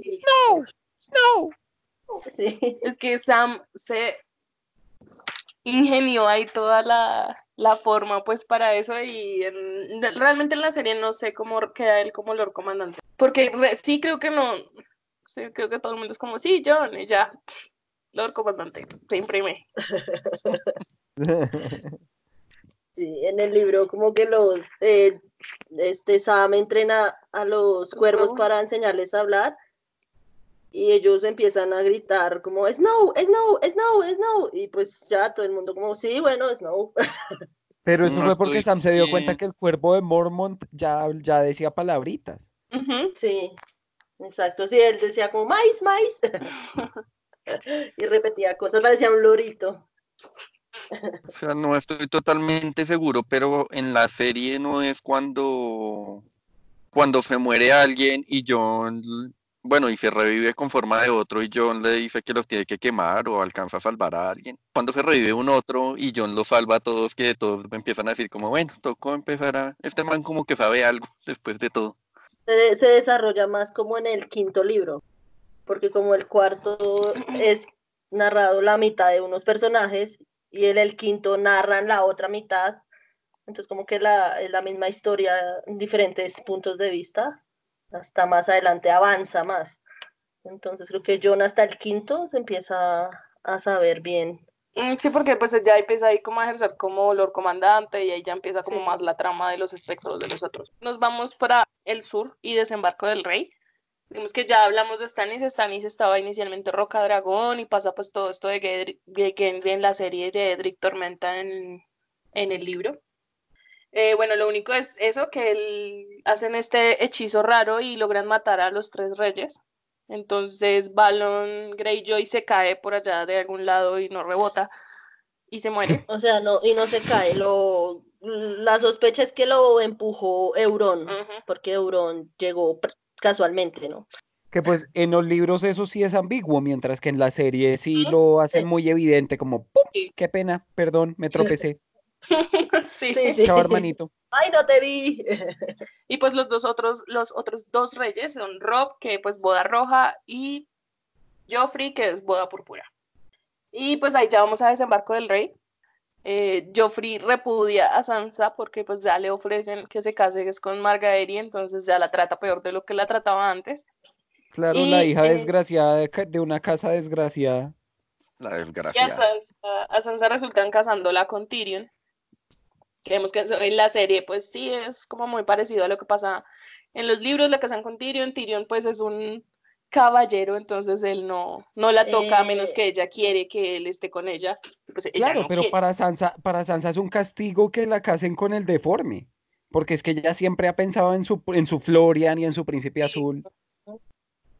Y además que Tyrion sigue siendo un Lannister y Sansa en ese momento, o sea, nada. No, y nada aparte, aparte que es Lannister, ese enano, le quitan la nariz, o sea, está en la inmunda. Tiene los ojos de colores diferentes. No, No es Tyrion, Peter Dinklage, porque en el libro es feo. Es que para ese punto Tyrion ya como que perdió su estatus, ya es como, ay sí, el- Porque llega el Tywin, olvidadito. ya, llegó Tywin y se olvidaron de Tyrion. ya No, es es mano, no. ya lo tienen por allá en el rincón más esquinero del Pero- castillo, entonces. Pero eso es una idea que viene más de la serie que de los libros, porque en los libros Tywin sí le reconoce. Pero Tyrion es todo obstinado, todo, no, pero es que no me basta, no me basta, no me basta, no me basta. En el libro, eh, cuando llega Tywin, él se convierte en la mano del rey y a, y a Tyrion igual lo ponen como un- una parte de los consejeros del rey y le dan el Mm. cargo de Meñique, que es el de la moneda, porque Meñi- a Meñique le entregaron Harrenhal. Y pues él en el libro es todo, le dicen Harrenhal, y él sí, sí, yo me voy para Harrenhal. Entonces él, él es súper obediente en el libro. Pero en la serie también nombran a Tyrion, Ujú, sí, eh, pues no, eso, de la moneda, consejero de la moneda. el consejero de la moneda. Eh, pero en la serie pasa algo que, que después al final ese, esa trama nunca más la muestran, que es cuando Tywin le dice a Tyrion que se va a casar con Sansa, que porque igual ellos descubren eh, que los Tyrell quieren casar a Sansa con Loras. Y entonces cuando ellos se enteran, pues Tywin dice, como no, no me van a quitar el norte, o sea, estos perros. Estrategia. Sí, entonces él es cuando dice que Tyrion se va a casar con Sansa y pues obviamente Sans Tyrion dice como no, yo no quiero, es una niña, no sé qué. Y Tywin le dice como ya es tiempo de que te cases. Y el Tyrion le dice como yo ya estuve casado. Lo, lo olvidas, lo, ¿cómo lo has olvidado? Algo así. Y Tywin le dice como no, lamentablemente no. O sea, ahí hacen como esa referencia al matrimonio de Tyrion con Ti- Ticha, más adelante en la serie, o sea, ahí la nombran y hacen referencia, pero más adelante no, no pasa nada con esa información. Entonces yo me pongo a pensar, la gente que no ha visto, no ha leído la, no ha leído los libros, oyen eso y quedan con la intriga como, pero ¿con quién se casó Tyrion? ¿Pero qué? Y nunca desarrollan ese tema. La importancia de eso en que Tyrion tome la decisión de matar a Tywin también. O sea, Shay fue la que desató todo, como que él ya tomó la decisión finalmente, pero él venía con una Él ya de venía cosas con una rabia. sí. como que tenía, o sea, por- o sea, desató todo que él fuera el que matara a Tywin. Entonces en la serie quitaron eso, entonces pues yo digo, no lo nombren y ya. En los libros muy probablemente Tywin ya tuviera una relación con Shay como cliente frecuente Sí. antes de que Tyrion se la encontrara, antes de que Bron se la llevara. Sí, porque en la, en la serie Shay en algún punto se llega a enamorar de, de Tyrion. La muestran enamorada porque Sí, es incluso está celosa. celosa, Cuando a él lo, pon- lo casan con Sansa, ella se pone súper celosa. Y de hecho ella le dice como que se vayan juntos y vivan por allá en otras tierras y, el- y La el cuento, pero sí la tóxica. pero en el, en el, en el libro ella nunca se enamora de él, o sea, ella siempre ha sido así como es la Distante, fría y de manipuladora. entonces también es como cambiarle la historia a Tyrion ahí, como que ella sí se enamoró de él y al final lo traiciona, entonces es como más duro y es como darle a uno el corazoncito porque es como maldita la traición y lo Sí, armaba es- supuestamente. Es en parte la historia de Gendry y Edric. Dos personajes resumidos en uno. Sí. Entonces. Tai Shay Shay, la misma. Tai Shay. Pero lo que digo, critico ahí es que en la serie nombran que Tyrion sí estuvo casado alguna vez, pero nunca dicen con quién o cuándo, por qué. O sea, nada, se les olvidó. ya, A mí me da la impresión que en la segunda temporada sí hablan algo de eso. Bueno, eh, digamos que ahí podemos dejar por ahora la historia de Tyrion, porque más adelante pues con el tema de la boda púrpura ya sucede como otro tipo de cosas en la serie y en el libro. Ah, pero otra diferencia ahí es en la boda de Tyrion y Sansa. Creo que en el libro, cuando le dicen a Tyrion como que ponle la capa y no sé qué, en el libro Sansa nunca se arrodilla. O sea, ella se queda ahí de pie toda, uy, la odio. es como. Pero no, ella se queda ahí y pobre Tyrion luchando para ponerle la capa. Y, y pues como que al final coge un banquito y se sube, pero o sea, es re humillante. Mm, En la serie, Joffrey le quita el banquito a, a Tyrion, o sea, es re... Y Sansa está ahí de pie, pero como que Tyrion la, ja- la jala un poquito y ella sí, Se sí se agacha, o sea, ella ahí sí Ella se agacha. entiende. pero está bien. Sí. Sí, ahí sí es más consciente que en el libro. Y pues ya para terminar con el estado de los personajes en este punto del libro, eh, vamos al este, al otro lado del mar angosto, y es la otra favorita del público. En esa época todavía era tolerable. Bueno, aquí eh, Dani ya sale de Cart, eternos que le roban, pero no le roban los dragones. Aquí la traiciona la, la chica esta Doría, que es la... De la ¿Cómo se llama? ayudante. Ajá. Ella la traiciona, Sarusoan Daxos, entonces ella los encierra y pues uno dirá, los mató ahí. Pero en la serie, porque en el, en Y en la el- en serie, el en el libro libro ella, no. en el libro ella no está con. ¿Cómo se pronunciará? Sarosoan Daxos, Sharo Joan Daxos, Sharon Joan. Ya, ya ese personaje quedó como Sharon Joan. Dani aquí deja Cart. Envían, eh, Ilirio env- envía a Peluas el Fuerte y al viejito este que es Barristan, que no recuerdo cómo era su nombre. Arstan. Arstan, Arstan Barba Blanca. Entonces envía para que la, la- la ayuden y la lleven con él a Pentos. Pero cuando van en el camino, Llora le dice que vayan a la bahía de los esclavos para que pueda reclutar como gente que le ayude a retomar, bueno, no a retomar, a tomar el trono de hierro. Y ahí es cuando llegan hasta Pora, Yunca y Merín y pues ella conquista todo, todo esto de la bahía de los esclavos y libera gente y que le dicen misa y Misa, misa. Cuando está allí, es que consigue a los Inmaculados, que creo que lo que sucede con los Inmaculados en el libro y en la serie es bastante parecido, que ella engaña y dice que sí que va a entregar a Drogón, y yo la odié y dije, como, ¿por qué? ¿Por qué va a entregar a Drogón? Y, ya después, Dracarys. y ya dije, bueno, está bien, se lo perdono. Sí. Ahí es cuando conocemos también a Miss Sunday, que en el libro es una niña de 11 años. Pues en la serie ya vimos que no. Missandei, en ese punto, ella es la traductora de Krasnis Monaclos. esa cosa, Krasnis Monaclos. Si se pronuncia así bien y si no, pues ella es la traductora ahí, porque pues Dani se hace la que ella no sabe hablar. Alto Valirio. Entonces, ella es, ella es la que sirve ahí como traductora. Después, pues Dani consigue sus 8000 inmaculados y Missandei se queda con ella.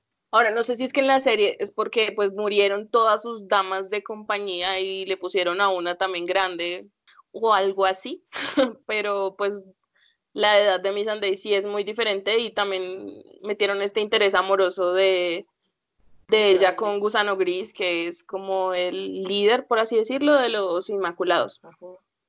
Ahora, ellos, ellos fueron entrenados como de una forma en que les arrebataron toda humanidad.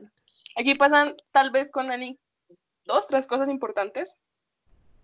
En, el, en la serie y en el libro pasa que ella se da cuenta que Jorah la había traicionado porque le estaba enviando información a- a, Varys. Entonces, ella en el libro se da cuenta quién es Barry Stanselmi. Ahí en la serie, pues obviamente ya lo sabía, eso ya lo dijimos, ya lo discutimos. Ella aquí se da cuenta quién es Barry Stanselmi y lo perdona por haber él sido como de la guardia del rey, eh, del rey Robert y todo el tema, pues ella lo perdona. En cambio a Jorah sí lo exilia y llora, Y llora. llora, llora. Y lo otro es que pues conoce ya aquí a Dario Najaris. Él era uno de los duros, de los que dirigían los cuervos de tormenta. Son tres capitanes los que dirigen ese grupo. Y ellos son contratados para atacar a Daenerys, pero él se como que se interesa mucho en ella y ella les ofrece que se pasen al bando de ella. Entonces los otros dos no están de acuerdo y él sí, y todo, como que la ley que ellos tienen ahí es que los tres tienen que estar de acuerdo para tomar una decisión de, como, como son mercenarios, como a quién servirle. Pero él está súper matadísimo por Dani, entonces lo que hace es que los mata a los otros dos y él se queda con el control de los cuervos y se arrodilla ante Daenerys. En la serie lo que pasa es que ellos hacen una junta como para si traicionar a Daenerys y hacen un juego como con una moneda y el que sacara la moneda, algo así, era el que tenía que entrar y matar como a Daenerys o algo así. Y casualmente Da- Darío es el que gana esa moneda y él es el que tiene que entrar y ahí es cuando termina pues entrando y no pues traiciona a los otros dos. Entonces Sí, ya. Dario tenía- se ganó, Dario se ganó el chimpum papas medieval.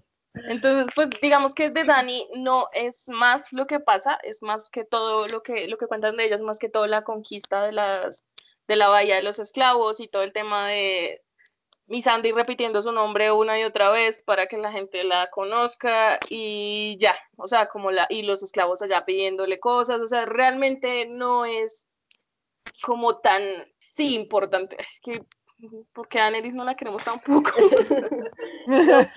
También ¿Será que porque al final se queda con la Jon? traicionó y la echó. estaban hechos el uno para el otro, los que odiamos, Dani Sí, y yo. uy. Qué horror. Y pues sí, acá como que ya empiezan a mostrar a Daenerys que no es una reina, sino es como una conquistadora. O sea, ella llega y dice, no, a mí no me gusta esto, hay esclavos, voy a liberarlos y ya. Y no escucha a la gente que le dice como, váyase, o sea, esta no es su ciudad, le damos oro ahí en la serie, le dan, Barcos, oro. le dan oro, barcos, para que siga derecho de Mirín y se vaya a Poniente y ella dice, no, yo voy a liberar a los esclavos y bueno, hace lo que ella quiere. Digamos, ahí se da cuenta uno mucho como lo que pasa ella siendo una niña. Una niña que creció con historias de Poniente que ni siquiera conoció y que le tenían ahí en la cabeza que ella era la verdadera reina y que entonces los Targaryen eran los que tenían que estar en el trono de hierro. Y cómo ella actúa, o sea, como que ella simplemente fue a liberar esclavos y no entendía cómo funcionaba esa sociedad. Y yo no digo que esté bien la esclavitud, no lo está. Pero incluso más adelante en la serie, cuando ella conoce a Tyrion, él le dice cómo es que eso toca hacerlo como progresivo, como que toca ofrecerle ciertos tipos de cosas porque no es solamente liberar a todos los esclavos y maten a los amos y ya, De que viven los esclavos después. como los pobres esclavos no saben qué hacer. Muchos de ellos ya tenían una vida así, tenían una derecho, una buena vida con familias, Sí. sirviendo familias, y ella simplemente es como, no, ya no puede trabajar, bueno, trabajar, entre comillas, allá. Y es como, Sí, ¿y ahora qué voy a hacer muchos- con mi vida? Muchos tenían comida, casa, porque vivían ahí en de los amos. Y después de eso, pues los amos los echaron y ya, o sea, ¿de dónde que viven? O sea, sí, entonces como que le faltó planear esa conquista. Ya fue solamente liberémoslos y ya. Digamos que ahí ya cubrimos en general los personajes principales, por así decirlo, y en dónde está en el mundo y qué ha pasado con ellos. Lo que me gustaría es que habláramos de los hechos así súper fuertes. Pre- Pregunta De la antes afición. pasar a, a las escenas impactantes. Hablamos de casi todos los personajes. ¿Cersei no hizo casi nada interesante o, o simplemente fue como el personaje secundario de todos los principales? Y porque ella, ella solo estuvo ahí en desembarco y Pero Cersei hizo mucho más en esa tercera y cuarta temporada que lo que hizo en todas las últimas dos. Tomar vino en un balcón. y mirar hacia el, hacia el horizonte con cara de tengo algo en mente, pero en realidad no. Pues, eh, sí, ella es como que empieza a sentirse relegada porque llega Mar Margaery y Tywin, entonces Tywin como que toma todo el control y Joffrey pues se quiere casar con este y creo que ella incluso al principio intenta llevarse bien con Margaery, pero ella después como que ya se da cuenta que tema de la esa- profecía. Esa muchacha me quiere quitar a mi niño. ¿Qué haces besando dominante? No saldrás con mi frito. O sea, ella empieza a tener más importancia de- después de la muerte de Tywin, porque ya se vuelve una mujer empoderada. Y manipuladora. Eh, no, sí, pues digamos que lo, lo importante es que quitan al, person al hermano de Loras y él queda haciendo los dos papeles. Y es como que, o sea, la serie es como muy, esta persona ha jurado que no puede casarse ni tener hijos, pero no importa. Si yo lo decido que se case con mi hija, es algo así lo que pasa con Loras y lo que quieren hacer con Jamie. No importa, cambiamos las reglas del juego cada vez que nos convenga para quitar personajes. Es que en los libros, bueno, en el libro todavía Cersei no tiene capítulo como tal, ella. ¿No? No. Ella empieza a tener capítulos en el cuarto libro.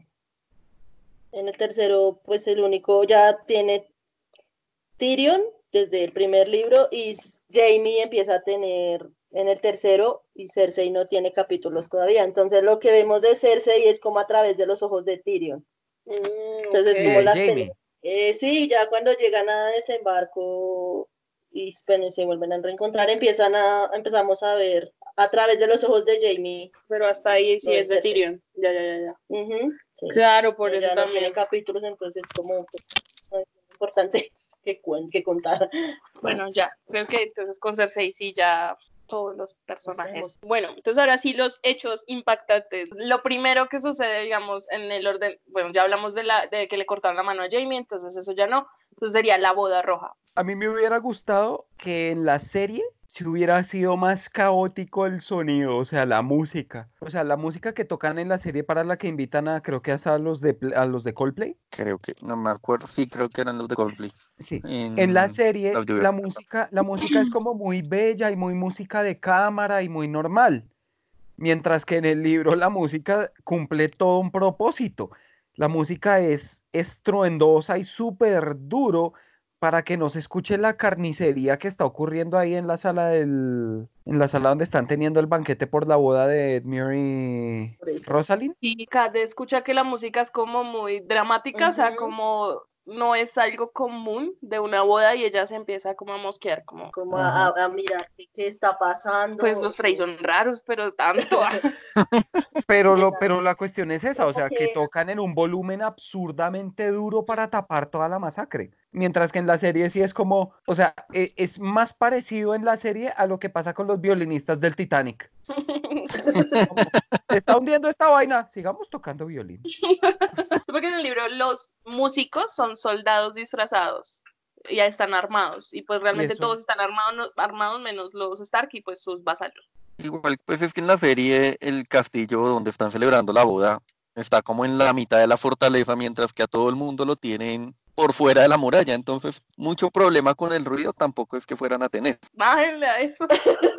¡Ven, dormir! Y la otra es que tampoco es que hubiera mucha gente en la boda roja de la serie. O sea, había, Ah, no. había como cuatro personajes principales y 20 extras. Y a la mayoría los mataron de flechazos desde arriba y al final solo quedan vivos los tres personajes principales, entonces alboroto no había. Yo- y mataron también a una esposa inventada. Ella, ella coge a un hijo que es como, Ah, sí. como tonto, algo así. Sí, Y ella coge, ella coge esa, a ese y lo amenaza, le dice como si matan a Rob, yo lo mato y él, pues pues suerte. tengo una cantidad de hijos Sí. que usted ni se imagina. Y en- mientras que en la serie cogen es a la esposa, a la jovencita, y él, me consigo otra. Si realmente no hubiera cambiado, que hubieran cogido a nada, o sea, cualquiera que hubieran cogido hubiera sido igual, como ah, Yo de Kat hubiera sido más abeja y cojo al mismo Rob y les digo, si lo matan, lo mato. Nos hubiera dejado confusos. que lo mato, lo mato. ¿Qué carajo le pasa a esta loca? Los pone a dudar y ahí se pueden vengar. Otra cosa es que en la serie Ross Bolton es el que mata a, a Rob y le dice, pues los Lannister le envían su recuerdo. Pero en el, en el libro lo mata otra persona, es un soldado, o sea, una persona con el color de los Bolton, con el traje pues de los Bolton. Y además que en el libro no dicen los Lannister mandan sus recuerdos, sino Jamie Lannister envía sus saludos, algo así. O sea, lo, lo embalan ya de una. Y Entonces, pues sí. lo que sí es súper parecido es como Kat toda desesperada gritando y que la degollan así mientras sufre por la muerte de Rob. Amé esa escena, o sea, la escena, esa vieja actuó genial en esa escena. El silencio después de en los créditos. Sí, O sea, uno ya sabe qué va a pasar. Uno ya sabe cómo se muere, pero es como, uy, qué fuerte. Y lo que ya habíamos dicho antes de que en la boda, en la serie, está la esposa de Rob, está Talisa. la llevaron y estaba, embaraz- estaba embarazada y en la, en la boda la cogen y la apuñalan en la barriga, o sea, esa escena es pero salvaje. Y le sacaron al bebé y yo lo vi y él me vio a mí. Pues aquí, pues lo que ya habíamos mencionado, que Arya tiene este sueño en que ella es Nimeria y arrastra un cuerpo del, del río, un- que hay una mujer flotando ahí en el porca verde y la Descompuesta. arrastra, y la arrastra fuera del agua. Unas personas llegando, y creo que me imagino que ella es la hermandad, porque Sí, ahí ya llega la hermandad con Toros de Mir, Berriton Darion. Pues eso es algo que en la serie nada, porque pues Lady Stoneheart fue cortada absurdamente Que ni siquiera muestran que acá la boten al río ni nada de eso, ¿no? No, y que esa hermandad sin estandartes de la serie es tan pobre comparada con la de los libros que es una cantidad de gente. Y lo importante que viene a ser al final del quinto libro, Tom de siete. Creo que en general la boda roja de la serie estuvo bastante bien, como con el libro, o sea, me di por muy bien servida. La adaptaron bastante bien, un poco más dramática en partes, pero sí funciona. No, uy, no, a mí me pareció mil veces más dramática en el libro. Mucho más densa en el libro. Pero es que Sí, volvemos no, a- en el libro es demasiado descriptivo. Exacto. No, y, y en el libro no, en el libro la narran desde la perspectiva de los personajes, es mucho más emotiva. Mientras que en la serie uno es un espectador externo. En, o sea, la, en el libro es narrada desde la perspectiva de Kat. Sí. Entonces, obviamente, ella narra cuando se da cuenta, cuando empiezan a apuñalar a todos. O sea, es súper, sí, es súper. Bueno, la otra boda que sucede en este libro es la de Tyrion y Sansa, pero pues de esa ya hablamos. Podemos pasar a la siguiente boda de color, que es la boda púrpura. En este caso, pues es la boda de Joffrey y Marjorie. Marjorie. Marjorie. Lo que más me sorprendió, en parte, fue que lo hubieran pasado para la siguiente temporada, a mitad de temporada. En la tercera temporada realmente lo único es la boda roja. Y las demás cosas las dejaron para la la... cuarta temporada, porque la tercera temporada se acabó en la boda roja y, y cuando empezó la cuarta temporada yo dije, no, esto se va a acabar es en la boda púrpura, pero no, cuando lo hicieron como al cuarto, quinto capítulo más o menos, fue como, ok, están adelantando esto muy rápido, no me incomoda. Y bueno, aquí la cosa es que en el libro, ya como habíamos dicho, Jamie y Brienne no han llegado cuando ocurre la boda púrpura. O sea, ellos siguen de camino y ya. Entonces, eh, ocurre la boda, pues es pa- parecida a la serie, se ahoga Joffrey y pues culpan, obviamente, a Tyrion. Obra magistral de Olena Tyrell. Me pareció mejor la muerte de, Tyr- de Joffrey en el libro que en la serie, o sea, que describen que se ahoga y se desgarra el cuello con sus propias uñas tratando de respirar y se vuelve una nada al mismo. Fue como más satisfactorio leerlo que haberlo visto. Sí, sí. Pero es que si uno se pone a ver a Jack Gleason, al actor que hizo de Joffrey, no es que realmente haya representado a Joffrey, sino que fue el niño desagradable genérico. De hecho, ya habíamos hablado de esto, creo. Sí, sí, en el anterior podcast. Entonces, entonces es como satisfactorio ahí, como, ay, ya salió. Y es más satisfactorio ver que el actor dijo, ay, no quiero volver a actuar. Ay, sí, no lo hace muy bien. Ahorita empezar a actuar en otra serie. El papel de Joffrey fue muy... Simplemente pórtese mal y pretenda parecerse en esto al, al personaje. Pero no, me parece que fue, se virtió más por el lado de simplemente pórtese mal. Y ya. O sea, sea un sádico. Algo que me dio, o sea, que me parece muy genial del libro, que digamos no fue tan así en la serie, es el pastel de la boda de Joffrey. Porque era un pastel como de pichones, algo así. Y cuando, sí, que cuando él lo corta se ve así como todo es agradable. En el libro es súper, súper descriptivo ese pastel y me dio tantas cosas. No, pero sí tiene palomas. Se alcanzan a ver despanzurradas las otras palomas que alcanzó a cortar, entonces. Pues no es igual de desagradable, pero sí es bien desagradable. Ah, otra diferencia, así que me acuerdo del libro, es que Sansa tiene a un señor que era caballero, ¿Adontos? le salva la vida porque Joffrey lo quería matar porque el man estaba borracho. Y, y ella le dice como, no, no lo mates, es peor castigo como volverlo bardo, algo así. Y pues Hacerlo bueno, bufón. Joffrey lo hace, Bufón de la corte. eso, bufón, perdón, bufón. Y sí, y lo lo, él se vuelve el bufón de la corte y a través de eso empieza dizque, a ayudar a Sansa para que se pueda escapar de, de desembarco. Entonces, al el momento de la boda roja, digo, de la boda púrpura, que ya muere Joffrey, él, este bufón, creo que igual se la lleva para dejarla ir, y ahí es cuando como que aparece Meñique y matan a, a este Adontos. a Dontos y Meñique se lleva a Sansa.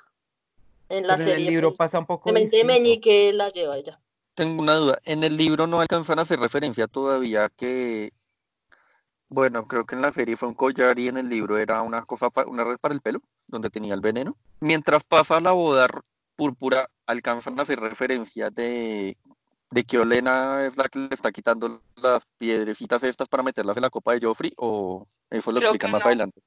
Porque en la sí- en la serie se alcanzaron a meter eso cuando ella le está comando el collar y le quita una de las, de las pepitas. Sí. Entonces, pues ya cuando uno ha leído el libro, uno identifica eso más fácil, pero no me acuerdo si, si en el libro lo explicaban hasta más adelante.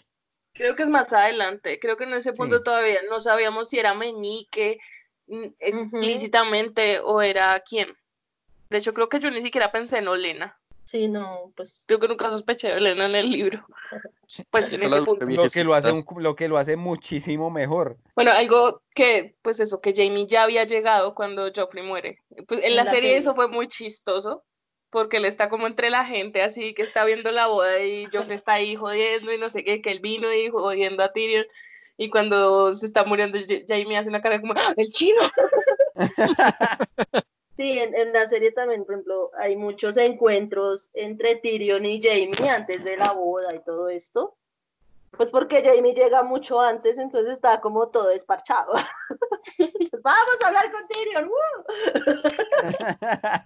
En el libro, pues no, llega ya cuando Tyrion está encerrado. Eh, en esta parte, cuando ya por fin llegan y que en el libro, ¿no?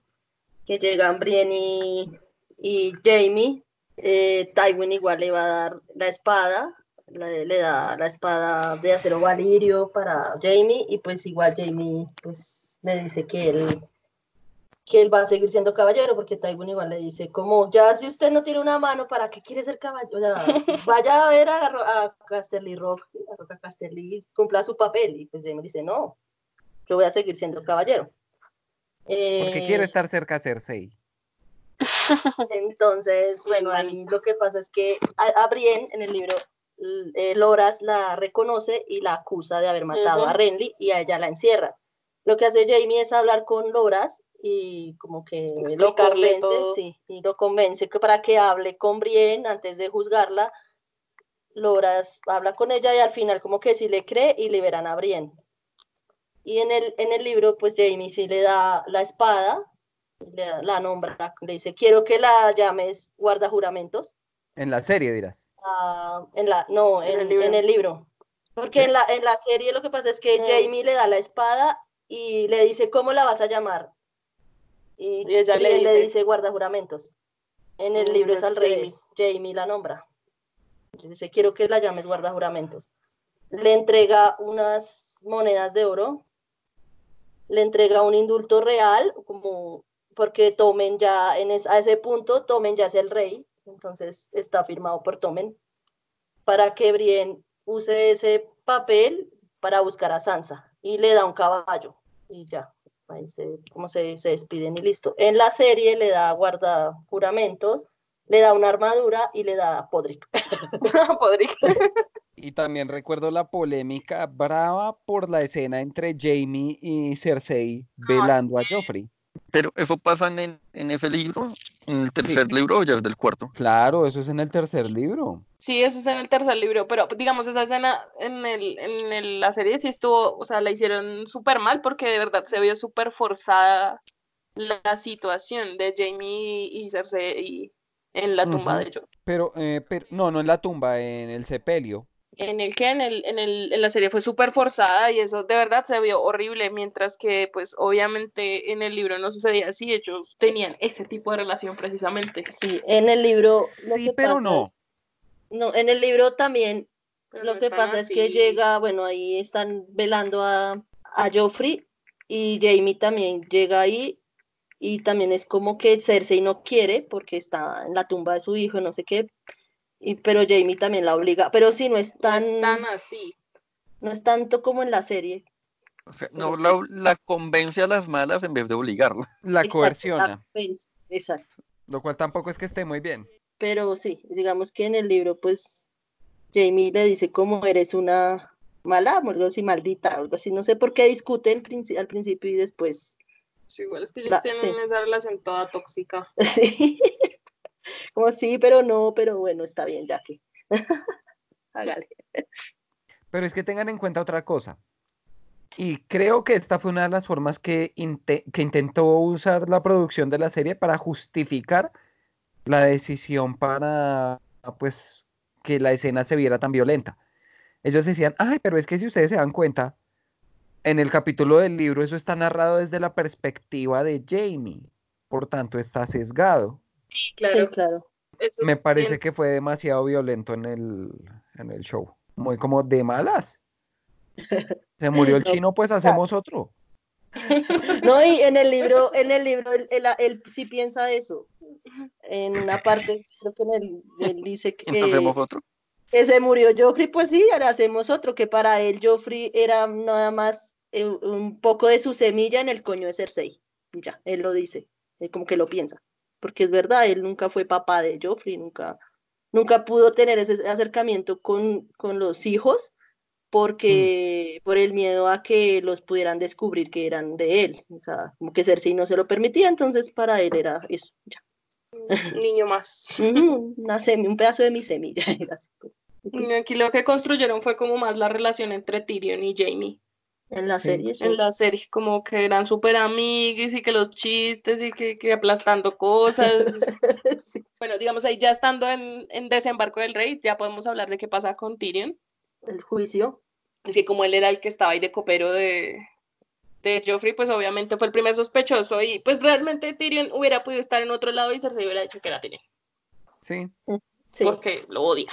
Y así siempre. Digamos, en el, en la serie era muy chévere las interacciones entre Tyrion y Cersei. O sea, como que empezaban a charlar y se echaban vainazos, pero estaban ahí tomando vino, como si fueran súper amiguis, pero se echaban como rayitos así.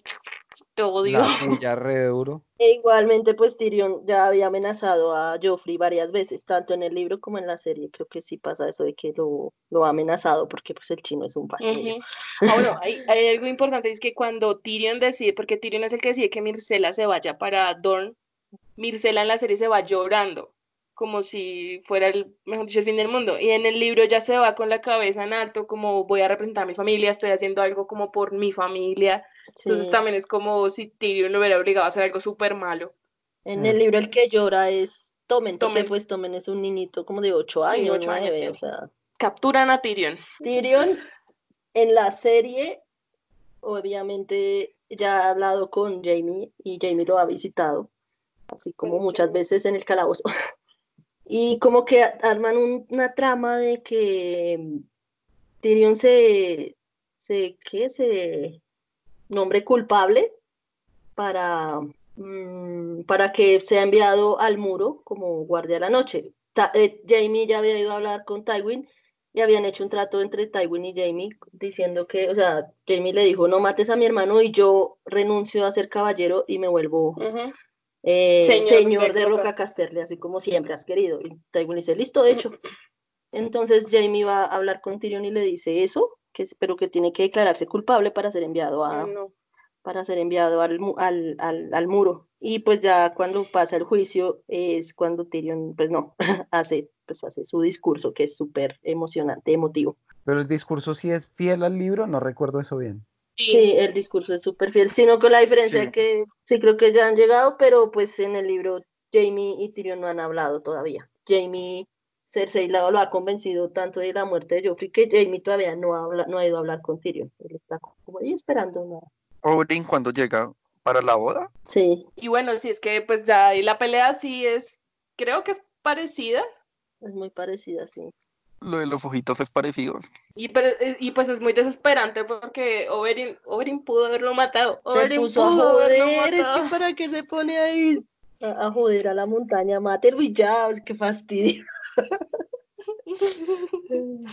Y en el libro creo que es más desesperante porque casi toda la escena de ese juicio es Oberyn gritándole, tú la mate, ¿cómo es? La violaste, mataste a sus hijos, y no es como, ya, mátelo, deje de gritar y mátelo. Sí, es, es, es como muy...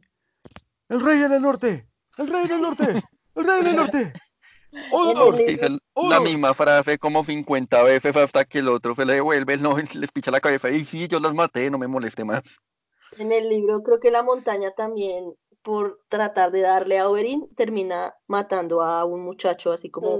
Que estaba en el público mirando la pelea. O sea, esa escena como, guau. Y que en la serie fue como muy, él estaba como obligándolo y simplemente la montaña lo cogió y ya. Mm. Pero en el libro es como que él se está regodeando así con el público de lo maté, lo maté, miren, me lo maté y la montaña llega y tómalo. Y lo coge como una sandía y no es terrible.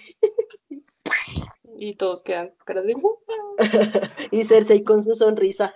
Sí. Uno leyendo también queda como, lo mató, van a matar a este nano ahora. Y la cara del área. ¡Ah! Esa reacción toda. Ush. Como le tiemblan las manos mientras ve cómo les pichan la cabeza a su amor. Vimos ahí, ahí Jamie sí va a ver a Tyrion, que le cuenta lo que pasó con, con Tisha, Con Taisha, Tisha, eh, y le cuenta todo el tema y entonces Aquí es la diferencia, que por ejemplo en el libro sí pasa que llega Jamie y pues en vez de liberarlo y ya le dice como, bueno, lo va a liberar y Tyrion le dice, gracias hermano, y Jamie le dice como, es que te lo debo, y él como, ¿qué? ¿Por qué? y Jamie le confiesa que lo de Tisha, que ella no era una puta, sino que sí era una campesina, que sí era real su matrimonio, sino que Tywin lo obligó a decirle mentiras, a mentir, deci- haciéndola creer que es una eh, puta. Y Para- pagándole a todos los Sí, del batallón O sea, para que. para los que no, los no sepan la historia, no si no han leído los libros, eh, lo que pasó es que Tyrion cuando eran joven, tenían como 14 años, se fue con Jamie a cazar, no sé qué, encontraron a una chica que estaba siendo atacada por unos bandidos. Ellos la fueron a ayudar, Jamie fue a perseguir a los bandidos y Tyrion se quedó con la chica y bueno, se enamoró, se, y se enamoraron los dos y con el tiempo creo que se casaron, eh, Tyrion y esta chica. Cuando Tywin se enteró, eh, obviamente no estuvo de acuerdo porque pues es un Lannister, ¿cómo se va a casar con una campesina? Obligó a Jamie, o pues le dijo que, que le hiciera creer a Tyrion que esa chica había sido una puta que le había pagado para que Tyrion se volviera hombre. Y lo convenció que porque era lo mejor para Tyrion, no sé qué, y pues Jamie muy obediente hizo eso.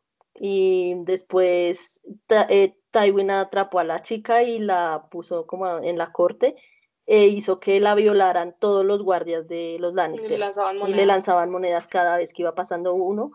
Tyrion hizo que Tyrion también fuera y la violara, digamos, y cuando pasó Tyrion le dio una cabeza de león, algo así, para demostrar que un Lannister vale más que, que los demás. Una moneda de oro, mientras que Es los una otros, moneda de oro.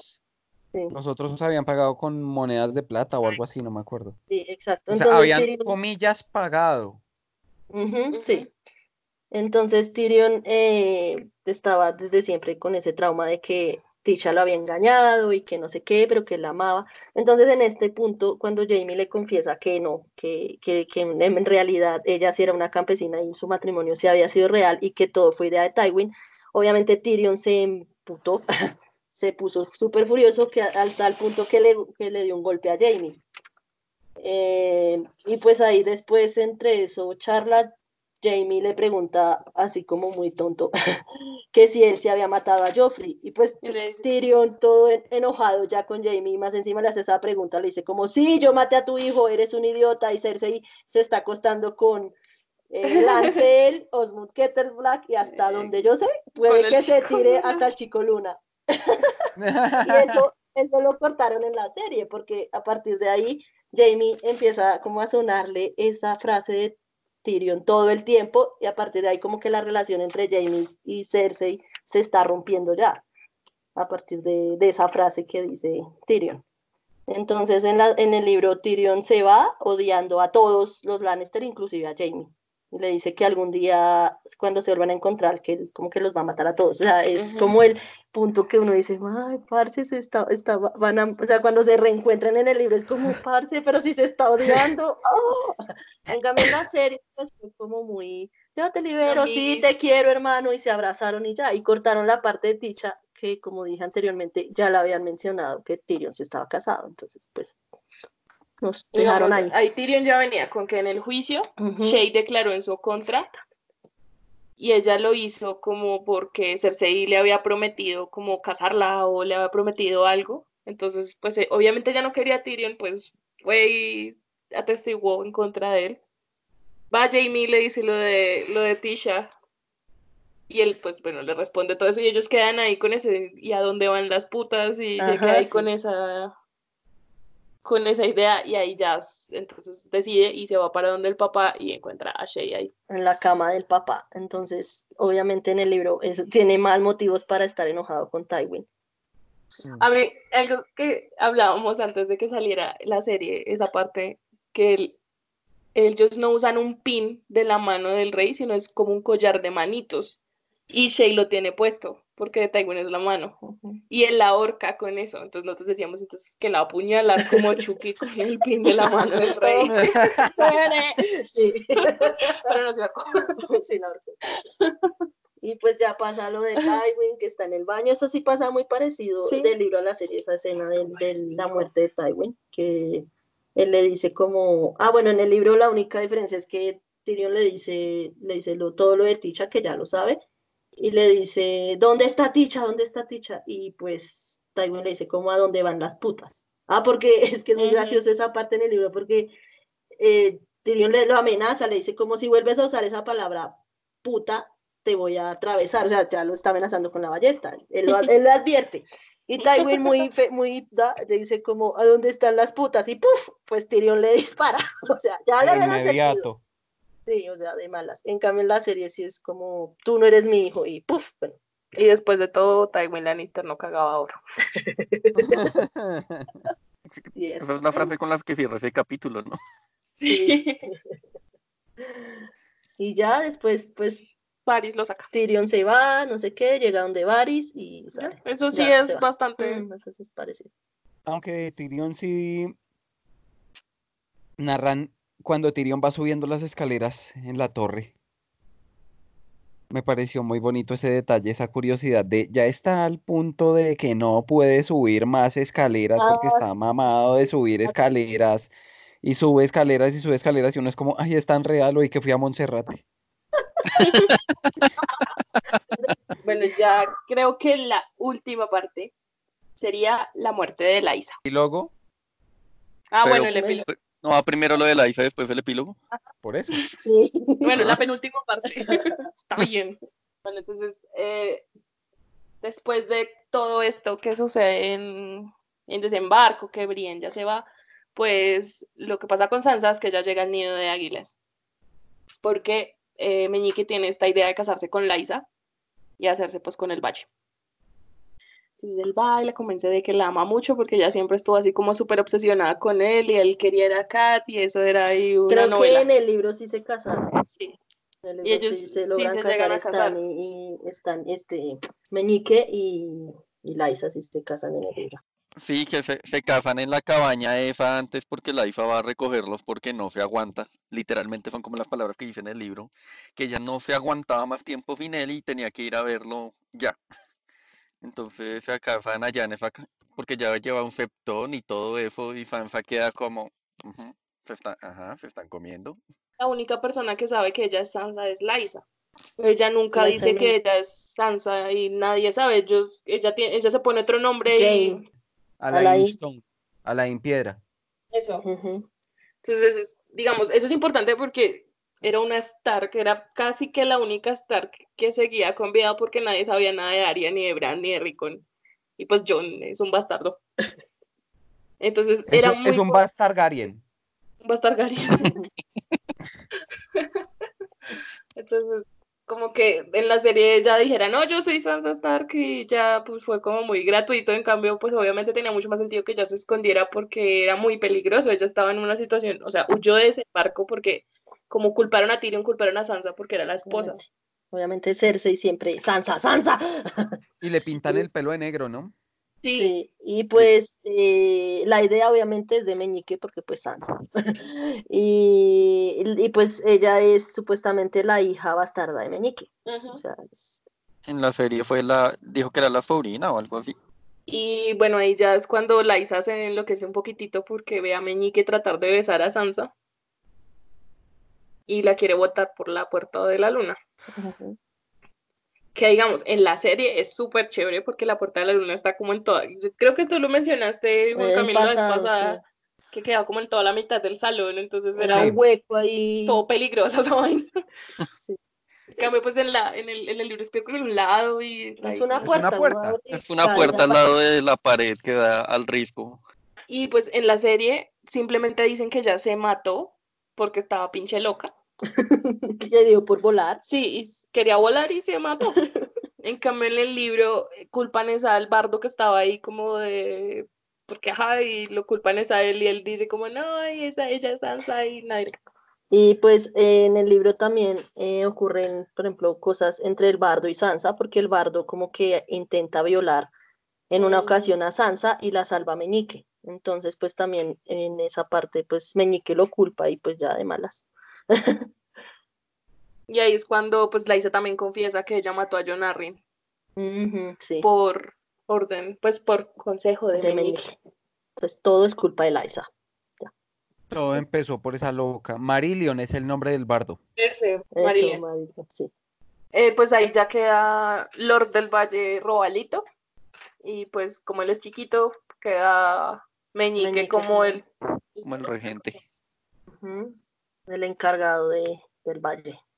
Pues sí, o sea, realmente es como la diferencia es como esa, que Sansa es como, pues yo soy Sansa Stark y no me importa y que como que Laisa se suicidó y Sí. no le echan la culpa a nadie realmente. Pero sí, ahí, ahí cambia mucho el personaje de Sansa. Ahí es donde empieza a pensar de forma más estratégica y no de forma idealista.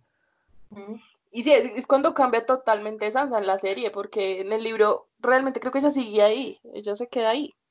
A Sansa no le pasa nada en el libro, o sea, ella es como... En cambio en la serie que la llevan donde Bolton, le hacen de todo, pobre chino. En En, cambio, en la serie sí se, se- se ex- se exceden un poquito. En el libro ella está ahí. Pero es que creo que ahí acaba la historia de Sansa, en los libros. Pero es que a la serie lo que le pasa es que le gusta generar shock por generar shock. Sea, la serie hace mucho tiempo dejó de ser, eh, dejó de dejó de ser, mejor dicho, la serie en cierto punto, porque pues ya se acabó, dejó de ser respecto al contenido y la fidelidad a la trama y más para hacer eso, un efecto de shock. Porque si no estoy mal, creo que es lo que, o sea, la que casan con, con, sí, con Bolton era a la amiga, pero pues igual la están haciendo pasar, no me acuerdo si es por Sansa o es por Arya. Aria. Por Arya. Y básicamente, como que ahí están intentando unir otra vez dos personajes. Sí. Pero como Tres. tres, porque no es, o sea, es la falsa Aria, pero realmente es Sansa, que es Sansa, que no es Jane. O sea, era, sí, le tocó Yo a Sansa. creo que ellos estaban en la reunión y dijeron, ah, pero es que tenemos que hacer casting, ah, pero es que, ah, deje a la quejez y ya, deje a la legítima y chao. ¿Cuál Pero, está viva? digamos, ¿Cuál está más cerca? Sansa, listo, mande la desencadena mucho de, de la Jane, pues en la cuarta temporada la- las diferencias entre los libros y la serie se ve como muy, muy grande. Y también es como eso, engrandecieron demasiado a Sansa. Mm. Sansa en los libros es un fastidio, o sea, es todo un fastidio, ella no hace nada, no le pasa nada. En cambio, pues obviamente en la serie le pasan otra cantidad de cosas que es como sea, solamente estar con Ramsay Bolton, Y eso que la ya, viola y bueno. eso ya es demasiado y obviamente eso le cambia la vida a cualquier persona. O sea. Sansa le hicieron un guion. Sí, Sí. y entonces ya era súper estratega y súper dura, pero realmente ella no es así. El personaje de los libros de Sansa, ella no ha llegado a ese punto. O sea, Mm. creo que ahí ella solo como que ya empieza a escuchar a Meñique y como que se da cuenta cómo manejar las cosas, pero realmente no ha pasado nada con ella. Sí, el- ella ahorita es como la niñera y la que la única que logra ca- eh, calmar a Robalito. Y creo que está, está, está comprometida, creo que para casarse con el Sí. niño y ya. No más. Y sigue siendo Alain. Y sigue siendo a la, o sea, no.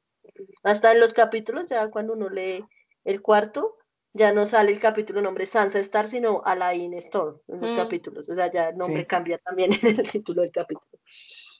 Es como cuando uno lee en el quinto libro el nombre del capítulo, pues yo que lo leí en inglés, The Cat of the Canals, como la gata de los canales. Uno lee el cat y dice, ¡Ah! ¡Ah! Bueno, a los que lo leímos en español nos pasó eso. Sí, dice la Gata. gata. O sea, nada que hacer. Bueno, digamos, esos ya son los hechos eh, emocionantes y ya podemos hablar, digamos, cosas que dijimos, las dejamos para después. Eh, digamos, en la serie, luego que hablamos que Aria deja al perro como ahí abandonado su suerte y se va. En la serie lo que pasa es que se encuentran con Brienne. O sea, a mí, de verdad, esa, esa temporada no me gustó lo que hicieron con Brienne y con Jamie. Porque pusieron a Jamie- pasear. si Jermaine lo mandan con Bron, como vaya de muchas vueltas y no sé, es como ahí la aventura de Jamie y Bron que ahora son la nueva pareja. Esta es la historia de Jamie y su gran amigo Bronny. Juntos hicieron araña- hazañas, arañas. Grandes, grandes, grandes. Y a Brienne la mandan en el mismo plan pero sola. Como vaya, camine mucho y encuentra esta a Arya y a Sansa. Encuentra con las dos, pero realmente no pasa nada y es como, no sé, o sea, realmente como que no sabían dónde ponerlos y simplemente los mandaron ahí. Entonces lo que pasa no es que Arya simplemente deja al perro, sino que se encuentran con Brienne y Brienne y el perro tienen una pelea ultra violenta. A mí me gustó mucho esa pelea realmente. Sí. Y Brienne lo derrota y él queda ahí como medio moribundo y Brienne se quiere llevar a Arya, pero Arya es súper rebelde, entonces él escapa. Tras Creo de que que, tra- tras de que perro. deja un perro abandonado y va y se escapa, qué irresponsable. No abandonen a sus perros, por favor. Es el segundo Sí. perro que abandona, y Meria también lo abandonó. Y ya, y ahí ya, o sea, esa es como la diferencia, que ahí se encuentran es con Brienne y Brienne es la que lastima al perro. Y ya, ahí lo mismo, Arya se va. Creo que era la única que nos quedaba como pendiente. Y la perseguidera al Frey al final del libro que no ocurre en la serie, que es una delicia. Pues las, o sea, el libro no podía haber cerrado con un mejor capítulo que la muerte de Elisa y la develación del secreto de que gracias a ella fue que todo empezó. Cuando uno lee ese epílogo es como, momento, ¿y dónde está Beric Dondarrion? Y como el tipo ruega por su vida, no Beric, sino el Frey al que agarran. Es que no Ah, porque es que el. Frey eh, es un, es que no me acuerdo, eh, es uno de los hijos, o bueno, sobrinos, no De- sé, nieto de, de Walder Frey, no es tan cercano, y él no había estado en la boda roja, él, él no participó porque habían unos que sí habían estado, otros estaban como por allá en la otra torre, no sé. Él no había participado, creo, pero lo atraparon y él suplicó por la vida y pues no de malas, o sea, todos tenían que pagar. Sí, como usted, su apellido es Frey, chao. Y ahí es cuando vemos por primera vez la aparición de Lady Corazón de Piedra. En la serie no pasó nada con ella, pero necesito que en los libros suceda mucho con ella porque Beric Dondarrion le dio su vida, malditos. y Beric es un personaje demasiado chévere, a mí me encanta, me encanta ese personaje, aunque pues no han hecho, no hicieron tanto con él, pero me pareció muy chévere como esa interacción de él con, con Toros de Mir y que pues resucitara y estaba todo vuelto nada, todo cicatrizado. En la serie Beric Dondarrion es el que salva la vida de Arya cuando la persiguen los zombies en la batalla final. Entonces, en cambio, pues ya aquí murió en los libros porque le dio su vida a Kat. Entonces, obviamente, Kat, Lady Corazón de Piedra, va a ser súper importante porque sí. Porque ojalá porque lo sea. es del quinto libro, pero sí. El No, y quinto más libro que eso- muy. ¡Ah! Lady Corazón de Piedra tiene que ser muy importante por lo que pasa al final del cuarto libro. Para la época en que salió esa temporada fue muy chistoso porque Lina Heavy publicó una foto cogiendo a que hace de Oberyn Pedro Pascal, creo que se llama, Los ojos. desde los ojos así, y después salió el capítulo en que la montaña lo mata. Entonces, Ajá. claro, después publicó una foto de un corazón hecho en piedras.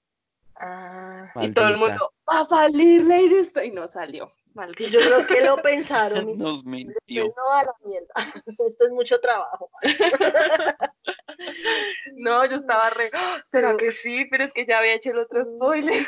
Yo, no. yo era, era una de las escenas que más esperaba y personajes que más esperaba en la serie ver a Lady Corazón de Piedra y la trama de Lady Corazón de Piedra, pero pues lastimosamente no pasó. Eh, bueno, no sé si quieren agregar algo más de personajes y de ah, hechos. bueno, sí, un hecho. En el lo que pasa en el tercer libro, por ejemplo, no pasa nada nunca de lo de Theon, todavía no ha salido, creo que sale como hasta el quinto libro. En la serie, en la tercera temporada, ya empezaron a meter la historia de Theon, de cuando lo tortura Bolton, y bueno, arranca sus deditos, lo de Goya, le quita el pene. Todo eso ya pasa en, el tercer, en la tercera temporada. Sí, lo deja eunuco. Lo inmacula. Eh, en la cuarta, como empiezan a mezclar cosas de los tres últimos libros, entonces digamos que es mucho más difícil hablar de ella ahorita. Resulta muerto Jojen y pasan una cantidad de cosas que creo que ya podemos tocar en el siguiente episodio, que vamos a hablar de quin- cuarto y quinto libro, Festín de Cuerpos y Danza de Dragones, Y que suceden al mismo tiempo. Lo que hicieron fue dividir esa historia en dos porque ya estaba quedando muy largo, entonces en un- unos personajes salen en un libro y otros salen en otro. La mitad del quinto libro es la perspectiva de, de, de los personajes que no salieron en el cuarto libro y ya después de la mitad del quinto libro ya empieza a desarrollarse ya la historia de Danza de. Dragones como tal. Entonces, eh, cuarta temporada en adelante es donde más se aleja de los libros y donde ya todos esos cambios que han hecho antes empiezan a verse de, de verdad reflejados y cómo pues afecta eso a la historia, personajes que quitan o personajes que agregan y etc. Entonces ya hablaremos de eso en otro episodio. Antes de terminar, me gustaría hasta dónde vamos que ustedes me dijeran qué ¿Qué de esos cambios ustedes ven aquí? que fue lo que, o sea, en el tercer libro para este momento, que desencadenó, digamos, cambios mucho más importantes más adelante en la serie? O sea, cosas que hayan quitado ahorita hasta el tercer libro que más adelante hubieran, hubieran sucedido de otra forma, tal vez las cosas, si no hubieran. Hay una cosa pequeñitica que es bastante importante. Cuando Mans conoce a John, lo que les decía hace un rato de que Mans habla también muy desde, es que yo soy un bardo y a mí me gusta cantar. Hay una comparación que se hace entre una historia que se cuenta en los libros, que es la de Bael el Bardo, un ex miembro de la Guardia de la Noche o un salvaje, no recuerdo, que, que rapta a una hija del señor de, de Winterfell de Invernalia. Y que la historia se repite después con Rhaegar, porque Rhaegar rapta a Lyanna, rapta, comillas. Y después, ¿qué pasa? Que en los libros, ¿quién es el que va a raptar a alguien de Invernalia, de Winterfell? ¿Se acuerdan quién va a salvar a la falsa Arya? Mans Rider. Eso, por ejemplo, como le quitaron a Mans, mm, como a Mans lo dejaron solamente como el, como el estratega y ya, pues se olvidaron de todos esos matices y pues no, o sea, le, digamos que le quita un poquito de gracia también al personaje. Pero lo de Tormund sí, al menos se rescata a futuro, porque Tormund sí es muy chistoso en esa pinche serie. que no lo pintan como el cuentachistes desde que sale en el libro y contando la historia de la osa y esa, pero sí le invierten bastante humor al personaje en la serie, cosa que Mans pues hubiera podido aprovechar también un poquito lo de que Mans fuera un poquito más artístico. Pero pues también como mocharon lo de Arya y dejaron fue a Sansa en el norte, pues Mans, ¿qué carajos tenía que ver con Sansa? Y que a Mans de hecho lo habían matado antes de eso, ¿no? Mataron al Mans de verdad. Siguiente podcast. Pues o sea, fuera de la trama de, de Lady Corazón de Piedra, creo que pues esa era una de las cosas más impactantes de ese libro, que todavía seguimos esperando a ver cómo se desarrolla y que lo hubieran quitado tan olímpicamente de la serie. Fue como, bueno, ya van a economizar capítulos, van a economizar historia lo más que puedan. Porque yo que, en parte yo creo que por eso no ha salido Vientos de Invierno. José Martín debe estar todavía pensando como qué hago con esta pinche zombie. Porque esa historia, o sea, pone una historia más compleja de lo que de por sí ya viene siendo. Entonces, sí hubiera cambiado bastante toda la, la trama de la serie como la conocimos. Yo, pues, a, lo de Lady Corazón de Piedra, pues agregaría lo de Sansa, que pues lo que no mencionamos ahorita, que al haberle dado otra historia, pues obviamente cambiaron totalmente el personaje de Sansa y eso fue como uno de los cambios así más fuertes. Mm, de pronto yo hubiera puesto en la serie más, digamos, lo del rompimiento de la relación de Jamie y Cersei. En la serie Jamie es, ahí detrás de Cersei y como que no hay ese cambio, sino ya al final es como unos amigos date cuenta y no se da cuenta, o sea, hasta el final que ya la deja pero en la serie, en el libro sí está ese cambio, como les digo, después de que Tyrion le dice con todos los que se ha acostado, Jamie ya empieza como a romper su idolatración hacia, ¿sí? Idolatría. idolatría, su amor hacia Cersei, y entonces empiezan a alejar y entonces sí es como que en, el, en la serie, en, en el libro es sí se nota esa diferencia de la ruptura de, ellos dos. Eh, bueno, ya con eso podemos cerrar por hoy este capítulo bastante largo esperamos que les haya gustado, que se hayan reído de los chistes malos. Eh, no olviden que nos pueden escuchar en casi cualquier plataforma de podcast, Apple Podcast, Google Podcast, en Spotify y en YouTube también. Eh, nos pueden comentar, decir todo lo que opinen, que les gustó, que no les gustó, que quieren escuchar aquí sobre Juego de Tronos. Y ya, pues nada, eh, Pronto les traeremos el siguiente episodio, ya hablando de las siguientes temporadas y los siguientes libros. Y nos vemos en la próxima estación. Chao. Ha llegado a su destino.